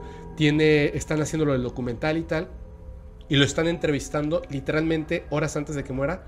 Porque él ya sabe que ese día se va a morir. O sea, está contento porque deja de sentir dolor, se siente tranquilo. Dice que, que hay como una paz en, en, en todo que es, él sabe que se va a morir. O sea, ya, ahora sí, ya estoy muerto eh, en tanto tiempo, ¿no? O sea, ya no llego yo a mañana. Y lo van entrevistando y se empieza a despedir de las personas y está muy calmado y ya tiene eso de, habla con su familia como cosas bellas que vivieron, les agradece ciertas cosas, etcétera, y muere de una manera súper tranquila. Y es, o sea, cuando lo vi, me quedó súper claro que esa persona iba a cruzar ese umbral de una manera sencilla, ¿no? Porque es justamente eso, está pensando en cosas felices, tiene como esa sensación de, de, ya se acercan. Y en muchas experiencias, yo estuve cuando murió mi abuelo, y por las cosas que me contaba, yo sabía que iba a morir. O sea, lo iban a operar al día siguiente, pero por lo que él decía, que estaba viendo a sus amigos, que veía una luz como un atardecer muy bonito. O sea, la forma, su actitud no era de miedo, era de, de mucha felicidad. O sea, que, que yo decía, qué raro, ¿no? O sea, estás sabes que vas a morir y tienes felicidad. O sea, es como una, una, irradiación de, de, felicidad que también creo que tiene que ver con cómo viviste tu vida. Porque también están esas historias, que supongo que debes de conocer alguna, de las personas que están a punto de morir y lo que está acercándose al momento de su muerte no es algo bueno, por así decirlo, ¿no? Claro. Eh, mira, en el año 2006 hice una investigación y recientemente, hace un par de años, un doctor me pudo confirmar que lo que yo investigué es real. En el año 2006, me, ya lo puedo decir ahorita, había pasado mucho tiempo, conseguí un permiso bajo el agua para estar tres noches en el hospital Oram. Eh, tú sabes que hay ciertas áreas donde no puede estar cualquier persona, solamente los familiares, etcétera. Yo lo hice obviamente con mucho respeto. Yo quería confirmar, siempre había escuchado que cuando una persona ya está a punto de morir o está en el hospital, de pronto lo que tú mencionas, ve a su difunto abuelo, a su difunto tío, ve a gente difunta como que ya los está yendo a buscar. Incluso el, enfermo ya convaleciente le dice a sus familias, oye, fíjate que vi a tu abuelita. pero tu abuelita ya falleció, nuestra abuelita ya falleció. No, la vi, me vino a buscar. Y vi a Perenganito, mi amigo de la infancia, que también ya murió. Y así lo dicen. Yo pensaba que era una creencia o algo así por el estilo. Entonces, en, el 2006 se me ocurrió, bueno, si yo puedo ver a, a estos espíritus, estos difuntos, ¿qué pasaría si yo voy a un hospital y en el área donde me dejaron pasar, donde ya había gente ya muy enferma, ya a punto de fallecer, bueno, una de las personas que trabajaba ya me decía, mira, en este cuarto, en este cuarto, en este cuarto, son gente ya desahuciada que ya solo estamos esperando. Pude entrar y en todos los casos de esas tres noches, fueron 16 casos que vi, las 16 personas en los siguientes tres días fallecieron. Porque supuestamente cuando empiezas a ver a familiares cercanos. A los tres, a las tres noches, si no es que la primera noche en que los ves, ya falleces. Y de los 16 casos, en los 16 fallecieron estas personas. Esa investigación obviamente no la pude publicar, yo solamente quería comprobar porque entiendo que yo no podía publicar en la revista Misterios. Pues fíjense que logré entrar clandestinamente en el hospital Orán y, estuve en el área de... Eh, de urgencias y en el área tal, áreas restringidas, y comprobé que 16 personas que estaban a punto de morir vieron a, yo vi a espíritus allá y sí murieron. O sea, mete el escándalo, ¿no? Sí, iban a correr a muchas personas. Exactamente, pero yo quería comprobarlo y dije, bueno, algún día lo voy a decir. Digo, ya pasaron varias administraciones entonces a la fecha. De hecho, uno de ellos se jubiló, así que lo puedo decir. No, ya ni te acuerdas del nombre de las personas Exactamente. que la mano. Ya dije el, el hospital, pero pues hay que, que lo busquen. Ahora bien, Hace un año más o menos platiqué con un doctor. Él sí me pidió que no diera su nombre por lo mismo que. Claro. Tú sabes que a veces los doctores, enfermeras, pues no pueden. Aunque vean cosas, no pueden decirlas abiertamente por su trabajo. Un doctor tuvo la misma curiosidad de lo que yo tuve e hizo un estudio que a mí me impactó. Resulta que él, pues como todos los días está en el área de urgencias, etcétera, en, en este mismo hospital, de pronto se dio cuenta que los enfermos, cuando él iba a visitar a los enfermos para checarlos y todo, varios decían, oiga doctor, eh, dígale a mi, a mi tía que regrese a verme, la que vino hace un ratito, ¿no? Si ahorita no es hora de visita, sí vino mi tía. Y cuando le preguntaba al, al familiar, ah, no, si su tía ya murió. O, o sea, el, doctor empezó a darse cuenta que muchas de las personas que están a punto de morir decían que veían a, difuntos. Ya me entendiste, la gente, familiares difuntos o amigos difuntos. Y él empezó a tener una curiosidad. Dijo, voy a empezar a apuntar todos estos casos en donde los enfermos que están viendo a un, a un, a un difunto, si realmente se mueren o no a los pocos días. Hizo un estudio en creo que en seis meses, él los iba apuntando, de 87 casos de enfermos, incluso enfermos jóvenes que no necesariamente estaban desahuciados. O sea, habían algunos, tú sabes que en cualquier momento se puede morir. Había, eh, habían enfermos que a lo mejor fueron por una operación que, en la que salió perfectamente bien, pero al día siguiente pues, le daba un infarto y se moría, o por cualquier motivo. O gente que hospitalizaban por una hernia o por algo, entre comillas, común, no grave, y por algún motivo se moría en el hospital. Hizo un estudio y en esos seis meses, de 87 personas que dijeron que vieron a un familiar, las 87 fallecieron. No hubo un solo caso en donde algún enfermo o convaleciente haya dicho, eh, estoy viendo a, mi difunta abuelita, a mi, a mi abuelita acá, y que resulta que lo den de alta al día siguiente porque ya está bien y se vaya. Todos murieron. Yo, y ahí fue el primer escéptico, ¿cuántos? 87. No, repíteme el número, 87, Jorge. Y como está en un hospital muy grande donde por lógica fallece mucha gente todos los días, por accidentes de tránsito, por lo que tú quieras, 87. Y me dice, varios de estos casos era gente que no estaba grave o no estaba desahuciada, por algún motivo se, tiene alguna, tenía una complicación y se moría. Porque si, si solamente hubiera visto 87 desahuciados, tú dices, bueno, pues de todos modos se tenían que morir, vean o no vean a un fantasma, tenían que, que, morirse, ¿no? Pero muchos casos no, no eran así. Y la gente, incluso había gente grave que no reportaba ver algún espíritu o algo y se recuperaba y les daban de alta. Pero sabes, ¿sabes qué? Digo, es súper interesante. Pero acabas de hacer un eh, logro desbloqueado, Jorge. Le vas a causar pesadillas a muchísima gente. Porque, eh, o sea, yo me lo estás contando y, lo primero que se me vino a la mente es, eh, por ejemplo, me tienen que operar en algún momento a mí, me tienen que operar, ¿no? De una cosa X, o sea, que ni siquiera es algo, no es algo grave, pero es algo que tengo una hernia. Entonces, este, me tienen que operar. Y digo, bueno, en algún momento que tenga tiempo, porque pues tengo que estar ahí en el hospital y hay mucho trabajo y estamos en el podcast, etcétera. Pero me, imagino después de la operación. Mejor cierra tus ojos. sí, o sea, es que, o sea, donde, donde entra una prima y diga, ay, güey, no, o sea, sí, a verme. No, no, no, no, no, no, no. Por eso te digo, acabas de desbloquear un, nuevo, un, nuevo nicho de pesadillas para la gente, pero sí es muy interesante, oye. A ver, vamos a, eh, porque ya nos aventamos un montón de, historias de fantasmas. Tengo una, pregunta y quisiera ver, este, porque te lo había preguntado al principio, pero se me pasó. De los casos que tienes donde hay evidencia en video o fotografía, ¿me permites utilizar, o sea, ponerlo mientras nos narras una o dos de estas experiencias para que la gente que ve el podcast en YouTube pueda ver, digamos, eh, estas, estas evidencias de dos historias que tú nos quieras contar y que me permitas, pues obviamente, ponerlo ahí para que, para que luego no, este, que diga, Jorge, este, reclamó derechos de autor o algo así, ¿no? Claro, claro, o sea, Si, te parece bien. Claro, si te parece bien. ¿Sí? Entonces, si te parece, vamos a hablar de esos relatos porque quisiera que tocáramos rapidísimo un tema que creo que nos va a dar o sea, no nos va a dar tiempo, pero podríamos hablar de ese tema para otro momento en el que tú quieras venir. Por supuesto, estás súper invitado todas las veces que quieras regresar. Vamos a hablar entonces de algunas evidencias de algunos casos que, que has estudiado a lo largo de estos 19 años. Mira, un caso que tengo que, que, es muy antiguo, pero no por eso deja de ser impactante, es una investigación que hice en el año 2006 eh, últimamente, no sé si habrán visto, está muy de moda eh, el tema de la llorona, que escucharon el llanto de la llorona, que es puro fake, o sea, son audios que Montados. De, broma que montan en, un video y en todos los municipios, en todo el país aparecen. Sin embargo, hay un caso que me investigué en el 2005, que me, 2006, que me tocó ver directamente que una de mis cámaras grabó hace ya pues, prácticamente 15 años.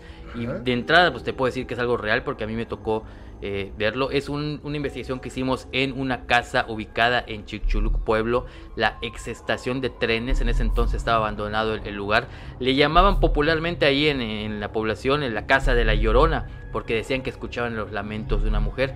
Resulta que cuando vamos con el velador del cementerio, que está ahí cerquita y que él nos explicó lo que pasó allá, resulta que decían que en uno de los aljibes que, que había dentro de la casona, o sea, un, como una especie de de subterráneo, que hay un, sótano, por así decirlo. El, aljibe es el sótano. Ajá, o sea, donde hay, pero donde acumulaban agua antiguamente. Dicen que en los años 60 eh, hubo un accidente ferrocarrilero y murieron varias personas y seis o siete de estas personas como eran de otras partes de, del país y no había los medios para buscar a sus familiares, eran los años 50, 60 y ya estaba lleno el cementerio, los enterraron ahí en ese lugar, como ya estaba abandonado el aljibe y decían que a partir de eso se escuchaba la voz de una mujer, incluso de un hombre.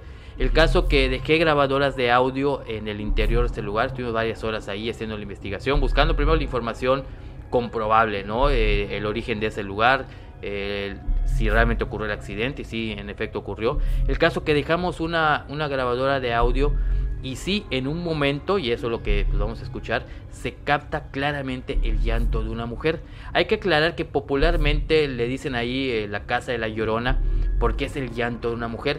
No es la llorona tradicional de la Ciudad de México de la época de la colonia que perdió a sus hijos, etcétera. Es como el caso de la planchada. En muchos hospitales del país dicen, ah, el, caso de la planchada. Que es una enfermera. La planchada es una enfermera llamada Eulalia que era de Zacatecas y trabajaba en México. Ah. En muchos hospitales se escucha o ven al fantasma de una enfermera, pero no es la misma, o sea, no es que esté de gira por todo el país en los hospitales, sino que lógicamente como es un hay muchas enfermeras en todo el país que obviamente han tenido que fallecer y que querían amaban su trabajo y que es lógico que también se aparezcan en estos lugares. Claro. Lo mismo pasa con la Llorona. Hay muchos casos que popularmente le llaman la Llorona porque es la voz, el llanto de una mujer. Claro. Que no tiene nada que ver con la Ciudad de México. Ni, ni que haya perdido a sus hijos, como lo que contabas Exactamente. del Panteón, que Exactamente. por su novio. Entonces en Chicxulub le decían la casa de la Llorona, ese lugar abandonado, porque era el llanto de una mujer no por, por lo otro. El caso que la tercera visita que hicimos allá logramos captar claramente la voz de una mujer llorando. Fue una de las primeras psicofonías que, logré captar y que me, impactó porque no es lo mismo que te lo cuenten, que te relaten lo que pasa ahí, a que tú puedas comprobar y lograr grabar esto. No esto dentro del aljibe donde supuestamente están enterradas estas personas, es ahí donde se alcanzó a escuchar este audio. Vamos a escuchar el audio. A todos los que estén en Spotify, súbanle un poquito el volumen.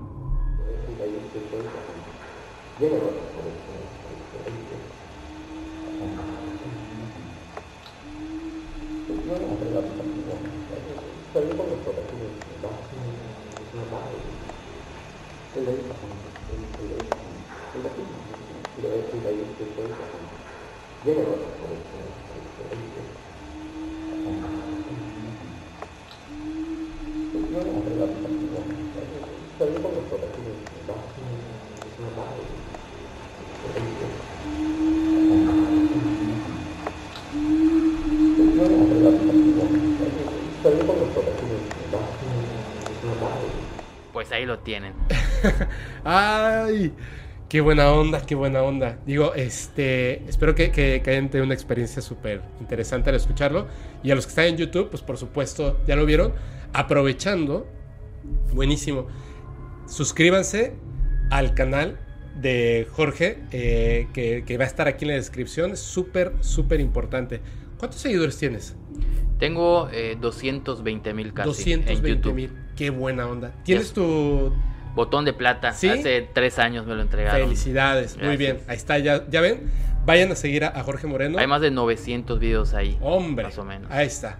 Para y, antes de presentar el siguiente caso, eh, igual hago un, un comentario. Normalmente en mis redes sociales, en Facebook principalmente, no subo muchos casos, no subo muchas investigaciones. Hay gente que me dice, oye, ¿y por qué si dices que investigas tanto, por qué no lo subes ahí a Facebook? Yo siempre aclaro, yo no soy investigador de redes sociales, yo todos los días estoy investigando, todos los días estoy buscando casos, pero tengo que seleccionar casos inéditos exclusivos para mis futuros libros, para la gira paranormal, para mi sección diaria en el periódico, para la revista Misterios y algunos de signo para redes sociales. Si yo solamente tuviera mis redes sociales, pues ahí subiría todo, todo lo que subo, pero también tengo que tener material exclusivo, ¿no? Por ejemplo, la gira paranormal es un evento donde la gente compra sus boletos, es un boleto pagado, entonces si alguien paga un boleto por ir a verme y resulta que yo presento todo lo que ya subí en redes sociales, va a decir, no, pues para eso mejor solo veo en redes sociales. Por supuesto. hay mucho material inédito, lo mejor lo designo las evidencias más impactantes para las conferencias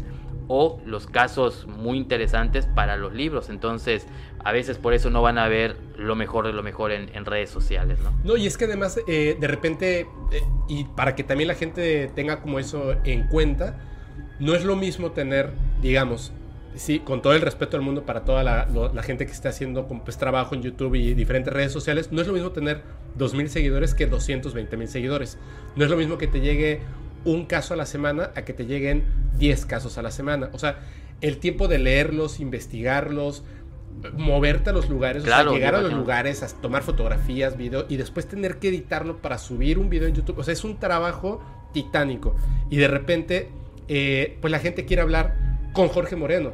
O sea, si de repente dices, designo personas que van a hacer esto, pero la gente va a terminar queriendo hablar con Jorge Claro, Moreno. Van a querer que Jorge Moreno lea el email que le mandé, que Jorge Moreno me conteste la llamada y tal. Y es imposible hacer tantas cosas cuando además estás editando libros, estás escribiendo el libro, estás eh, viendo El de- museo, que también lleva mucho museo tiempo. paranormal. O sea, es, es muchísimo trabajo. eh, Claro. Por lo cual yo de verdad este, valoro muchísimo el trabajo que haces. De verdad, ¿eh? Porque Gracias. Yo desde este lado, pues al final, como te decía, yo opino, ¿no? Me encanta, me encanta el tema, pero yo soy el fan en la butaca. Yo soy el que, el que paga por un libro, yo soy el que paga por ir a uno de estos este, eventos y pues me parece súper interesante. Ahora digamos que estoy de este lado. Al principio lo hacía yo solo, digo, tú me has visto que me paro y yo pongo la cámara y tal, pero por eso ya tengo ese lado, ese espacio de allá. Cuando hacemos los en vivos, está Chris, que es la community manager, está Napte, que, que ahora va, va a estar este, editando, ve, ve la parte de cámaras y tal, porque humanamente me es imposible y quiero tener el tiempo de poder volver a, a leer todos los emails que mandan, todos los comentarios. Pero tengo que empezar a decirle adiós a ciertas cosas como editar el, el podcast, que me encanta, pero de tu lado, no puedes simplemente decir, a ver tú, Juan, haz la investigación por mí. Tienes que ir tú. Sí, definitivamente, ¿no? Y, y- y tengo un equipo de, de gente que trabaja ¿Sí? para mí, pero que hacen las labores que sí pueden hacer ellos, que sí puedo delegar. Como bien mencionas, fíjate, a, a- a lo mejor hay gente que no lo crea, pero por ejemplo, en, en mi página principal de, de Facebook, yo personalmente contesto todos los inbox. Incluso hay gente que me dice, disculpe, me gustaría hablar con Jorge Moreno. Soy yo. Ay, ¿a poco eres tú?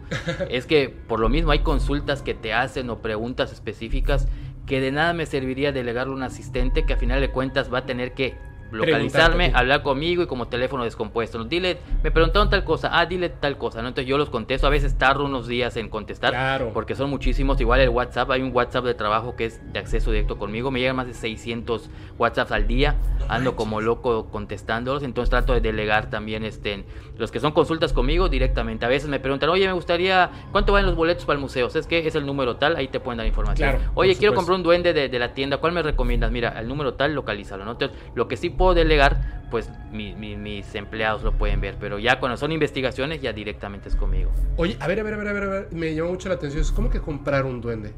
Sí, tenemos en la tienda del Museo Paranormal, Ajá. tenemos una, eh, una sección donde tengo más o menos 120 tipos de trolls. Los trolls para el dinero, para salud, para amor, los trolls Ah, ok, ok, populares. ok. ¿no? Ajá, ya me sí, entendiste. Entonces, sí, sí. hay varios tamaños, hay varias medidas. Hay gente que le gusta tener trolls, Sí. ya sea decorativos o porque crean en ellos. Pero pues ya sabes, si me mandan a veces un mensaje, oye, ¿cuál me recomiendas?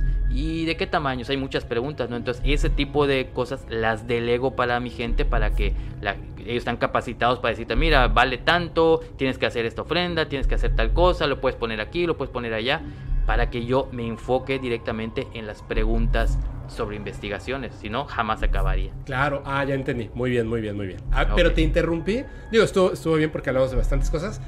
Y vas a contar de esta segunda evidencia. Sí, mira, te tengo que dar un breve contexto. Venga. Eh, desde que estudié periodismo, desde que yo estaba enfocado en el periodismo deportivo, algo que me enseñaron y algo que me gusta mucho es archivar todo. Tengo una biblioteca muy grande de libros, de casi 700 libros del tema paranormal, de ovni, de brujería, cosas relacionadas con esto, ¿no? Y al mismo tiempo una metodología que me enseñaron es archivar todo lo que yo haga. Tengo yo un archivo muy detallado de todas las investigaciones que he hecho, fotografías, videos, etcétera. Los tengo detallados por años, por municipio. Tengo carpetas donde tú me dices del municipio de, de Ticul. Ajá. Abro mi archivo y ahí están las treinta y tantas investigaciones que he hecho en Ticul de 19 años a la fecha, por darte un ejemplo. Ujú. Y he tenido la curiosidad de contarlas. Hasta el año pasado llevaba poco más de 2.000 investigaciones realizadas directamente Sas. en 20 años, o sea, prácticamente, digamos, 100 por año, por darte un ejemplo, ¿no? Ujú. El caso es que, y siempre te digo esto porque siempre me preguntan, oye, ¿y cuál es tu caso más impactante? ¿Cuál es el que más te ha gustado? teniendo 2000, créeme que a veces me es difícil tener un favorito, porque muchas de cierta forma te marcan, como el caso de Tanzania que te acaba de platicar, y, muchos otros más. Pero uno que sin duda está en mi top 3 es uno que me ha marcado porque está relacionado de cierta forma con, mi familia. Entonces no, es lo, ah, no, es lo, mismo hacer una investigación en la casa de un desconocido a con un familiar. Te voy explicando y creo que acá sí me puedo explayar un poquito y Adelante, lo que algunas pruebas. Cuando yo tenía 16 años, voy a tratar de ser lo más breve posible, pero al mismo tiempo dar los detalles importantes. Cuando yo tenía 16 años, eh, fallece un primo que yo tenía, en esto tenía creo que 24 años, fallece de un trágico accidente. Eh, en ese entonces él trabajaba en una tienda de otro de mis tíos. Y voy a dar los nombres porque pues, estoy autorizado y para que la gente de Mérida tenga un contexto un poco mayor. Había una tienda hace muchos años que se llamaba El Imperio del Dulce, era una dulcería eh, mi tío era el dueño y mi primo, otro de mis, de mis primos que este, trabajaba ahí, era gerente de una parte del área de, menudeo. Él era una persona muy amable, era, era, el primo favorito de toda la familia porque era muy alegre, etcétera, estaba casado. Yo en las vacaciones, en Semana Santa, en Navidad, iba a trabajar a la tienda de mi tío, pues de bodeguero ahí, como niño que eras, ibas ahí a medio acomodar los dulces, etcétera, ¿no? Yo me llevaba muy bien con mi primo. El caso que un día, lamentablemente, bueno, como habían intentado asaltar la tienda o algo así por el estilo, mi, tío le da a, mi primo una pistola, le encantaban las pistolas, en ese entonces no eran tantos problemas de restricción, restricciones, y él siempre tenía una pistola por cualquier cosa, ahí la tenía en la tienda.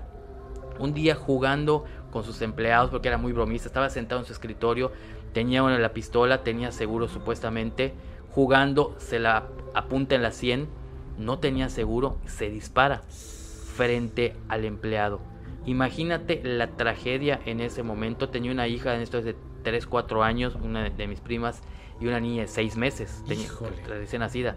Imagínate el drama, la situación, pues viene el, el velorio, el entierro, etcétera.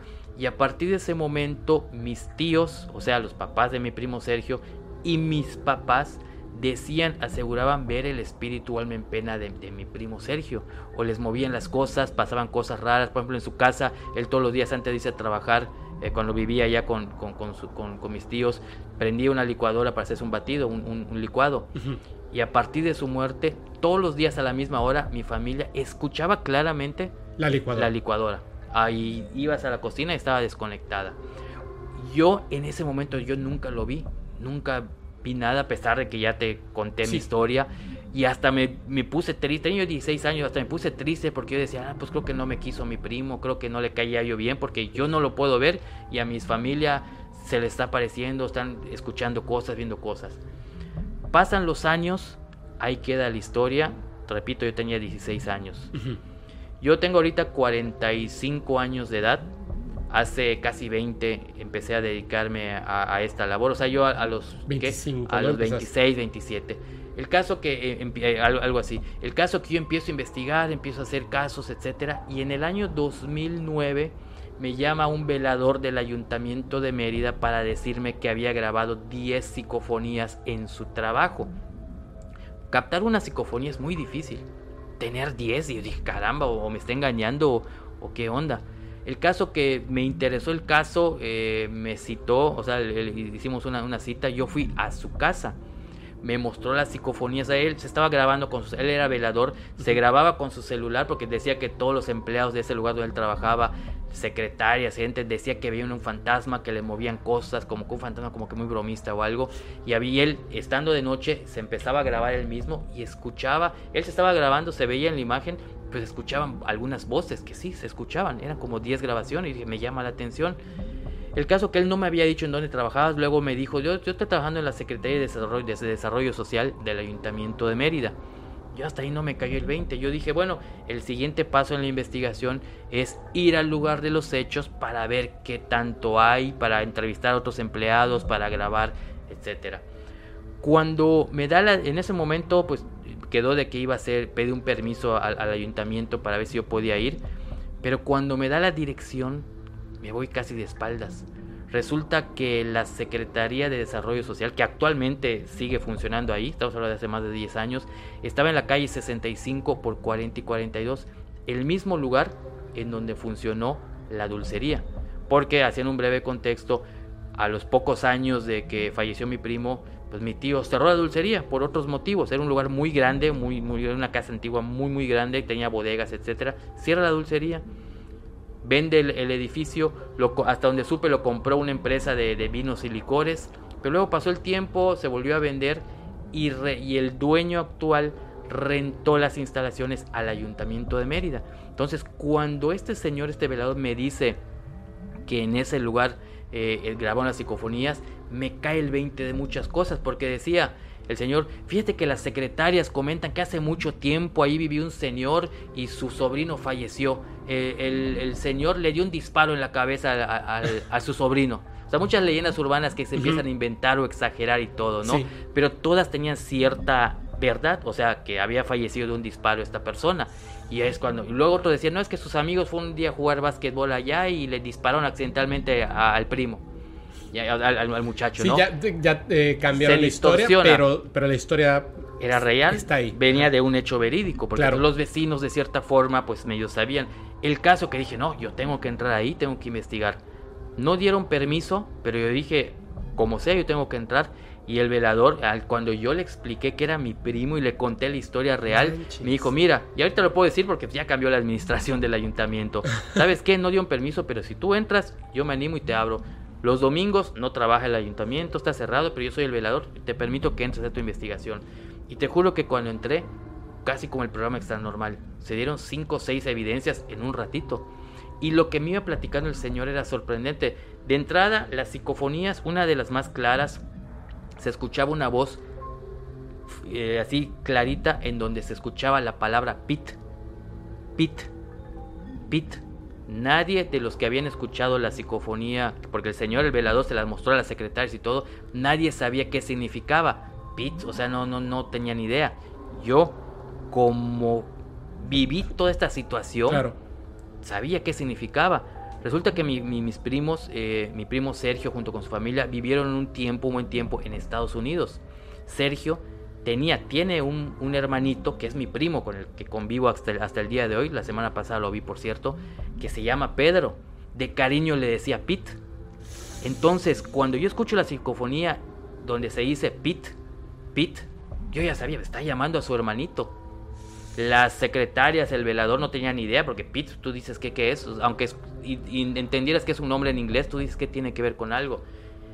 Cuando empiezo a entrevistar al señor ya en el ayuntamiento, en el lugar, te juro que me sentí como la. ¿Recuerdas el caso de la, la viejita de Titanic? Cuando cierra los ojos y empieza a recordar cómo hace muchos años estaba en el Titanic, estando en el. Bueno, pues yo cuando entré a ese lugar, te juro que me ericé porque tenía yo recuerdos de cuando yo trabajaba 20 años atrás, cuando yo era un, bueno, mucho tiempo atrás, cuando yo era un niño.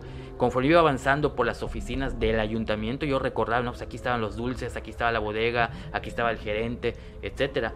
Y conforme iba llegando, me decía el velador, fíjate que aquí en el área de la bodega, los empleados del ayuntamiento les da miedo, ya no quieren venir, porque de pronto están aquí y escuchan una voz que les dice, mami, mami, y yo enseguida recordé que mi primo, que era muy bromista, siempre a sus empleados le decía mami, o sea, a los varones, oye mami, tráeme esto, oye mami, anda a la bodega, mami le decía, entonces dije, caramba, más claro ni el agua, es mi primo que está diciéndole mami a, los otros pensando que a lo mejor están trabajando allá. Y decía que a veces eh, en una escalera eh, para un segundo piso nadie se quería subir porque los muchachos principalmente, los varones cuando subían sentían que algo les empujaba. Y yo recordaba que era muy bromista mi primo y cuando tenía que subir o bajar las escaleras de broma te agarraba y como que te empujaba, pero al mismo tiempo te agarraba pues para que no te caigas. Y esa broma, te juro que una lágrima me salió en ese momento porque lo mismo que hacía mi primo cuando trabajaba allá es lo que le está pasando a los empleados. En cuanto a las empleadas, decían que a veces las empleadas del ayuntamiento tenían su desayuno allá, de cuenta lo tienen en su escritorio, solo se volteaban un momento para hacer algo y su desayuno lo cambiaba, ya parecía un metro a un lado, como que se los guardaban. Lo mismo hacía mi primo con sus empleadas. Les guardaba su, su jugo, su desayuno, cualquier cosa. O de repente estaba en, su, estaba en su escritorio la empleada, se volteaba y se lo metía en un cajón. ¿Y dónde está mi desayuno? Ah, no sé. Y hasta que lo, lo, buscaba en el cajón, ¿no? Entonces, todo lo que ocurría en vida, pues yo ya lo sabía. Imagínate que él no hubiera sido mi primo, que yo no supiera esto, que hubiera ido a hacer la investigación así nada más. ¿Cuándo iba yo a descubrir o entender que era el alma en pena de la persona que falleció ahí, ¿no? Entonces, imagínate, esto me marcó. Pero si esto fuera poco, Resulta que un año después de que hago esta investigación, me llama una persona que, que ubicaba más o menos porque sabía que yo me dedicaba al tema paranormal y me dijo, oye Jorge, fíjate que hay un ingeniero que, que está trabajando en un edificio, que están, están botando una pequeña parte del edificio para construir una, otro, una casona, una casona antigua estaba eh, botando y tomó una foto con su cámara digital porque tenía que tomar el antes y el después de lo que estaba demoliendo para después y aparece un niño. ¿Te podría yo mandar la foto para que analices? Claro que sí, mándamela. Me manda la fotografía se me hace familiar la silueta de ese niño. De hecho, lo publiqué en uno de mis libros, eh, mi libro que se llamó Más allá del misterio. Se me hace familiar la fotografía y cuando le pregunto, oye, ¿en dónde es esta, esto que, que, tomaste esa fotografía? Ah, es en un edificio que está en la 65 por 40 y 42. Era el mismo lugar. Como era un edificio muy grande, había una casita muy antigua que estaba demoliendo el ayuntamiento para ampliar las oficinas era el mismo lugar. Aún así yo dije, se me hace un poco familiar esta foto. O sea, yo tenía el contexto de que ahí se aparecía mi primo Sergio. Mi primo falleció de 26 años, si no me equivoco. La silueta era como de un niño como de 10 años. Fíjate, una de mis hermanas que hace poco falleció, mi hermana Lidia, cuando mis tíos vivían en Estados Unidos, que te platiqué que un tiempo estuve en Estados Unidos, mi, mi hermana se fue como año y medio a Estados Unidos con ellos y trabajaba, digo, entre comillas, era la niñera. Como mis dos tíos, mis tíos trabajaban, eh, mi hermana Lidia era niñera de mi primo Sergio y de mi primo Pete, Pedro. Ok. Yo sin decirle nada, porque ella fue de las que más sufrió la, cuando murió mi, mi, primo, porque lo cuidó de niño, sin decirle nada, le mostré la fotografía, no le dije dónde se tomó ni nada, le dije, oye, ¿a quién te recuerda esta silueta? A ver, oye, se parece a Sergito cuando era un niño, cuando yo lo cuidaba. Se lo mostré a mi otra hermana y a mi mamá. ¿A quién se parece esta silueta? Se parece a Sergito. Mira, hasta su tipo de pelo, de penada, se parece a Sergito. Así le decían. Ya cuando les digo dónde se tomó la fotografía, ya te imaginarás las lágrimas que, que sacaron ante este sí, caso. Me imagino. Fue ahí donde comprobé lo que ya había escuchado en teoría y fue el primer caso que me tocó ver, que cuando un espíritu, una persona fallece, no necesariamente se, eh, se aparece en la edad que murió, sino que también puede aparecerse de niño. Entonces, una evidencia más de las situaciones. Y para terminar con esto, y yo creo que esto, este capítulo de este caso no se ha cerrado, hace aproximadamente seis meses, unas personas que viven cerca de, donde, donde yo vivo me llamaron y me, o sea, me vieron en, una, en una tienda. Oye Jorge, fíjate que hay un lugar donde, donde trabajo, me estaría bueno que haya una investigación. Fíjate que ahí se ve un fantasma de una persona y, y de pronto se aparece. Me empezó a platicar es un típico caso, ¿no? Y, oye, ¿dónde trabajas? Trabajo en la Secretaría de Desarrollo Social del Ayuntamiento de Mérida. En la 65 por 40 y 42, ¿verdad? Sí, allá y dicen que se ve un fantasma de, de, una persona que murió ahí, que aparentemente un balazo, bla, bla, bla, y ya sabes. Te empezó a contar otra vez lo mismo. Exactamente, o sea, sigue hasta el día de hoy ocurriendo esto y a tantos años, de, a, más de 20 años, a 25 años de que ocurrió esta, esta tragedia, bueno, prácticamente 30 años, yo tenía 16 años cuando, cuando falleció, hace 29 años que ocurrió esta tragedia y sigue apareciéndose en ese lugar. Y cosa rara, y, y te repito, y es parte de lo que platicamos al principio, en la casa donde él vivía no se apareció casi nunca con excepción de los ruidos de la licuadora y otras cosas. ¿Por qué sigue él arraigado o manifestándose en el lugar donde trabajaba? No porque no quisiera a su familia, no porque no quisiera a su esposa, no quisiera a sus papás, sino porque a lo mejor su último pensamiento antes de la tragedia era su trabajo. Sí. Ya me entendiste. A lo mejor luego del disparo tuvo tres segundos antes de fallecer en donde empezó, chin, ¿qué estoy haciendo? O sea, en mi trabajo estoy ocasionando esto. Sí. Y por eso está arraigado allá y por eso se sigue apareciendo y haciendo bromas. Incluso eso, ¿no? El momento que, que a lo mejor parece significar la felicidad es cuando hace una broma y, obviamente, pues te da risa, ¿no? O sea, de que una broma y una broma, porque son como las bromas repetitivas que le hacía la gente que trabajaba con él, ¿cierto? Exactamente, ¿no? Entonces, este es uno de los casos que me, más me ha marcado por varios motivos. Por el motivo familiar, obviamente. Claro. Porque lo viví, porque imagínate, si yo no hubiera trabajado en las vacaciones en ese lugar, yo no hubiera convivido tanto con, con, mi primo, entonces conocí yo el lugar y aparte por la cantidad de evidencias, las 10 psicofonías que grabó el señor, la fotografía que un año después me mandan, lo que me platican estas personas y muchas otras situaciones más, pues imagínate. No, hombre, está súper, súper interesante. Oye, este, wow, E- Este, este va a ser el, el- capítulo más impresionante de, fantasmas que, que- hemos tenido hasta ahora. Te, te lo agradezco muchísimo. Tenía unas dudas. Este, no sé si, si te parezca bien que eh, nada más, por lo menos saber tu opinión al respecto. Y ya después en, en otro momento, yo te, te, así, puerta abierta, cuando tú quieras venir, Jorge, de verdad, yo estoy encantado de, de, este, de escuchar todas estas historias y estoy seguro que la gente también. Pero también creo que sería justo que la gente, con todas las investigaciones que has hecho, pudiera también este, escuchar otras cosas aparte. Nada más para, para ponerlos en contexto. Cuando eh, yo, yo no soy de, de ver televisión y a veces estoy como que muy sumergido en las cosas que yo hago y dejo de percibir otras cosas, ¿no? Una persona me dijo, cuando estábamos hablando justamente de ti, eh, Christopher, me dijo, ¿ya viste lo de, lo de la mujer lobo? Y le dije, no. Y me dijo, ah, pues he hecho Fer de, de Voxtuberos, este, eh, hay, hay un capítulo donde hablan de esto y shalala. Y entonces, específicamente vi ese pedazo. Vi ese pedazo y otro del de la esclava. Entonces vi el de la esclava y vi este pedazo de, de la, de la mujer lobo. Loba, que es- mujer loba. Bueno, es una nahuala, ¿cierto? Es, es un Waipec. Huaypec, pero Es algo muy similar a un Nahual, exactamente. ¿Ah, ¿Hay diferencia? Sí, claro. Ok, a ver, a ver, a ver, a ver. Vamos a hacer una brevísima pausa solamente para que tome agua y aire. ¿Nos puedes no narrar esa historia? Porque eso, eso ya sería como, como quizá en otro momento o que, o que vayan a ver el, el capítulo donde participaste con Voxtuberos. Este, si nos puedes dar nada más un- una breve introducción, Nahual, Huaypec, etcétera. Y ya para que nos despidamos de este capítulo que está súper interesante. ¿Te parece? Claro que sí. Ilumina mi ignorancia, por favor. ¿Cuál es la diferencia entre un nahual y un huaypec o huaychivo?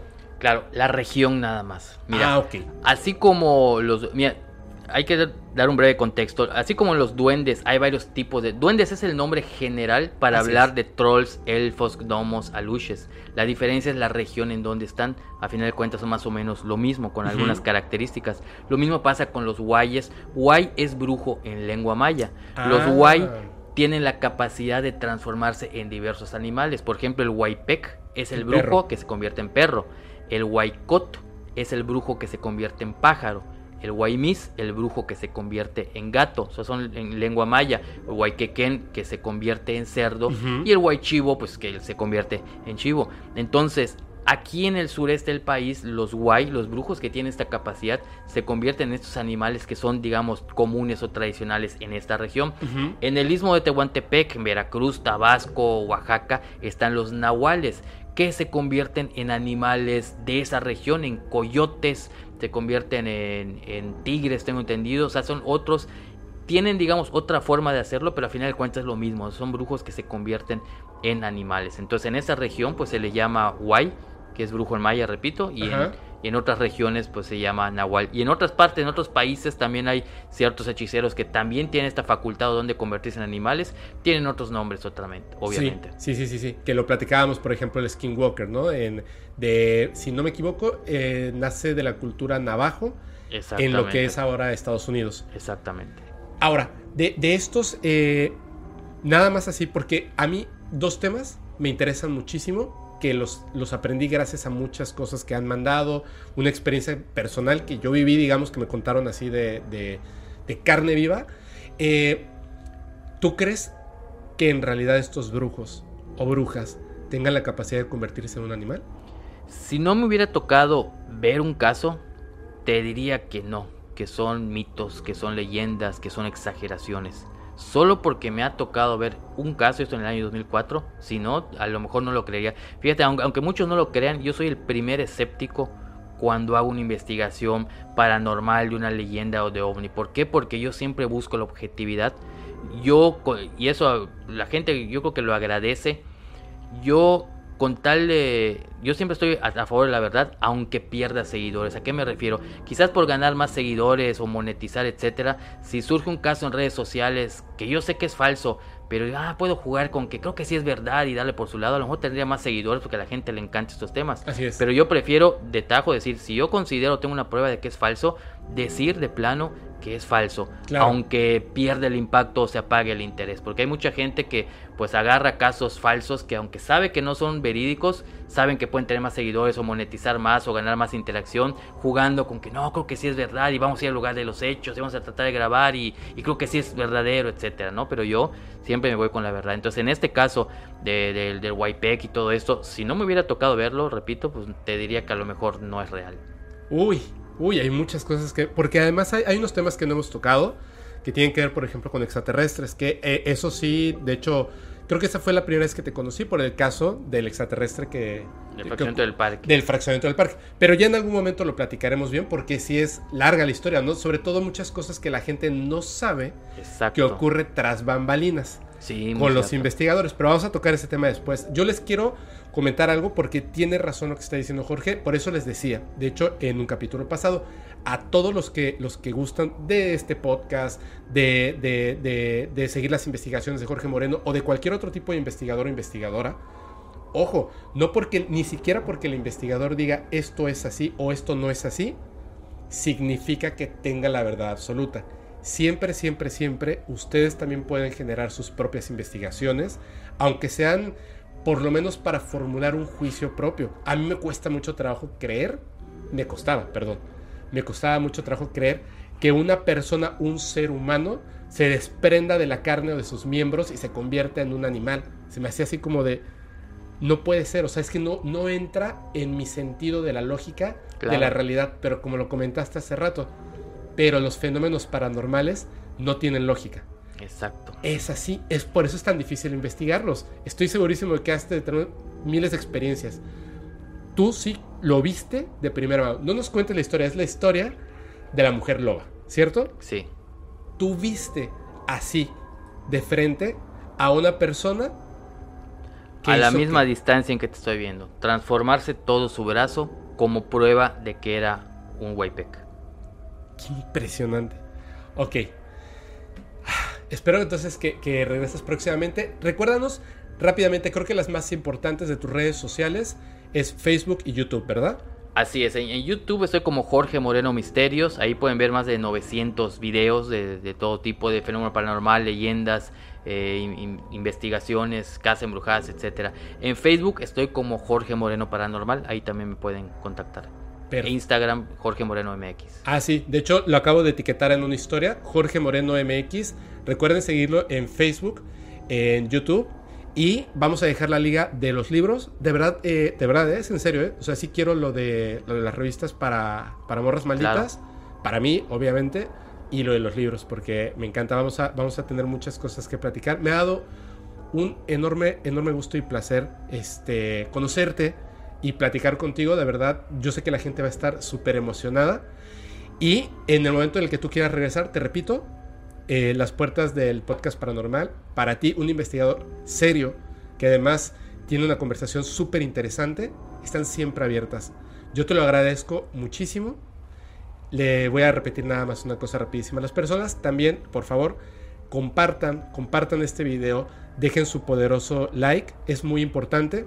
Es muy importante porque ayuda a que los creadores de contenido de una forma u otra se posicionen más en, en más alto en la plataforma en la que estén este, eh, dando su contenido, que además generalmente pues es gratuito. Entonces se los agradeceremos muchísimo. Yo de mi parte les agradezco mucho. Jorge, ¿algo que le quieras decir a la audiencia? Claro, y la gente que vive en Mérida o que próximamente va a estar en Mérida, recuerden que pues estoy en el Museo Paranormal de Yucatán. Ahí tengo el Facebook Museo Paranormal de Yucatán y pueden checar horarios y todo. Es un, museo apto para toda la familia. Normalmente ahí está mi oficina y Ah, esto lo quiero aclarar porque hay gente que a veces va al museo, va al recorrido. Mis guías, tengo empleados, gente que, que hace los recorridos guiados, tardan una hora. Y ya que salen y se van, oye Jorge, fui a, tu museo, me hubiera encantado conocerte o tomar, tomarme una foto. Yo estoy ahí, tengo mi oficina a un lado. La gente que quiera ir y quiera conocerme, platicar conmigo, obviamente sin ningún costo, una fotografía ni nada. Cuando hagan su recorrido le comentan a los guías, oye, quiero saludar a Jorge. Con mucho gusto yo salgo de mi oficina y platicamos un rato. Así que la gente que quiera ir y conocer 525 objetos de mis investigaciones, objetos reales, pues ahí van a conocer todo esto y pues también si quieren, pues platicamos un rato. Perfecto, qué buena onda. Pues yo te agradezco muchísimo de, parte de toda la comunidad paranormal. de verdad, te agradezco mucho que te hayas tomado el tiempo para venir y platicarnos todas estas historias. Lo hago muchas veces, pero eh, te voy a comprometer. Ojalá, ojalá, ojalá, ojalá este, quieras regresar. Eh, y también, si puedes, en algún momento estaría buenísimo que nos acompañes en un viernes de Noches de Terror aquí en Podcast Paranormal. Sobre todo porque ahí eh, conversamos con la gente en ese momento. Estamos como, mostramos algunas evidencias, platicamos al respecto, pero conversamos con la gente que está en YouTube. Se pone súper bueno. Entonces, yo te, te, agradezco muchísimo. Le recuerdo a toda la gente también. Recuerden seguir a Podcast Paranormal. Estamos en Facebook, Instagram, YouTube, TikTok y en todas las plataformas que tienen que ver de podcast, como es Spotify, Apple Music, Google Podcast y Amazon Music. Muchas gracias, Jorge. Y ahora sí, para despedirnos, yo les recuerdo, soy su amigo Fepo. Si tienen alguna evidencia o historia, la pueden mandar al correo paranormal.fepo.mx. Y les recuerdo, como siempre, los capítulos de Podcast Paranormal se disfrutan mucho más si los escuchas mientras conduces en una oscura y terrorífica carretera y no tienes a nadie a quien abrazar. Chao.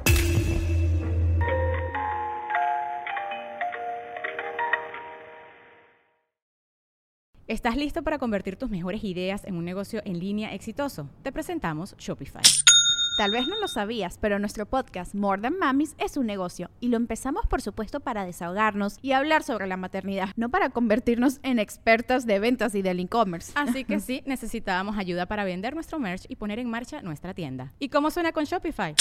Llegó otra venta. Shopify es la plataforma de comercio que está revolucionando millones de negocios en todo el mundo. Ya seas un emprendedor desde tu casa o desde donde sea, Shopify es la única herramienta que necesitas para iniciar, administrar y hacer crecer tu negocio sin dificultades. Con Shopify puedo gestionar pedidos, envíos y pagos desde cualquier lugar, brindándote toda la información y estadísticas de tus ventas al detalle. Regístrate para un periodo de prueba con tan solo un dólar al mes en shopify.com barra sonoro, todo en minúsculas Ve a shopify.com barra sonoro para llevar tu negocio al siguiente nivel. Shopify.com barra sonoro.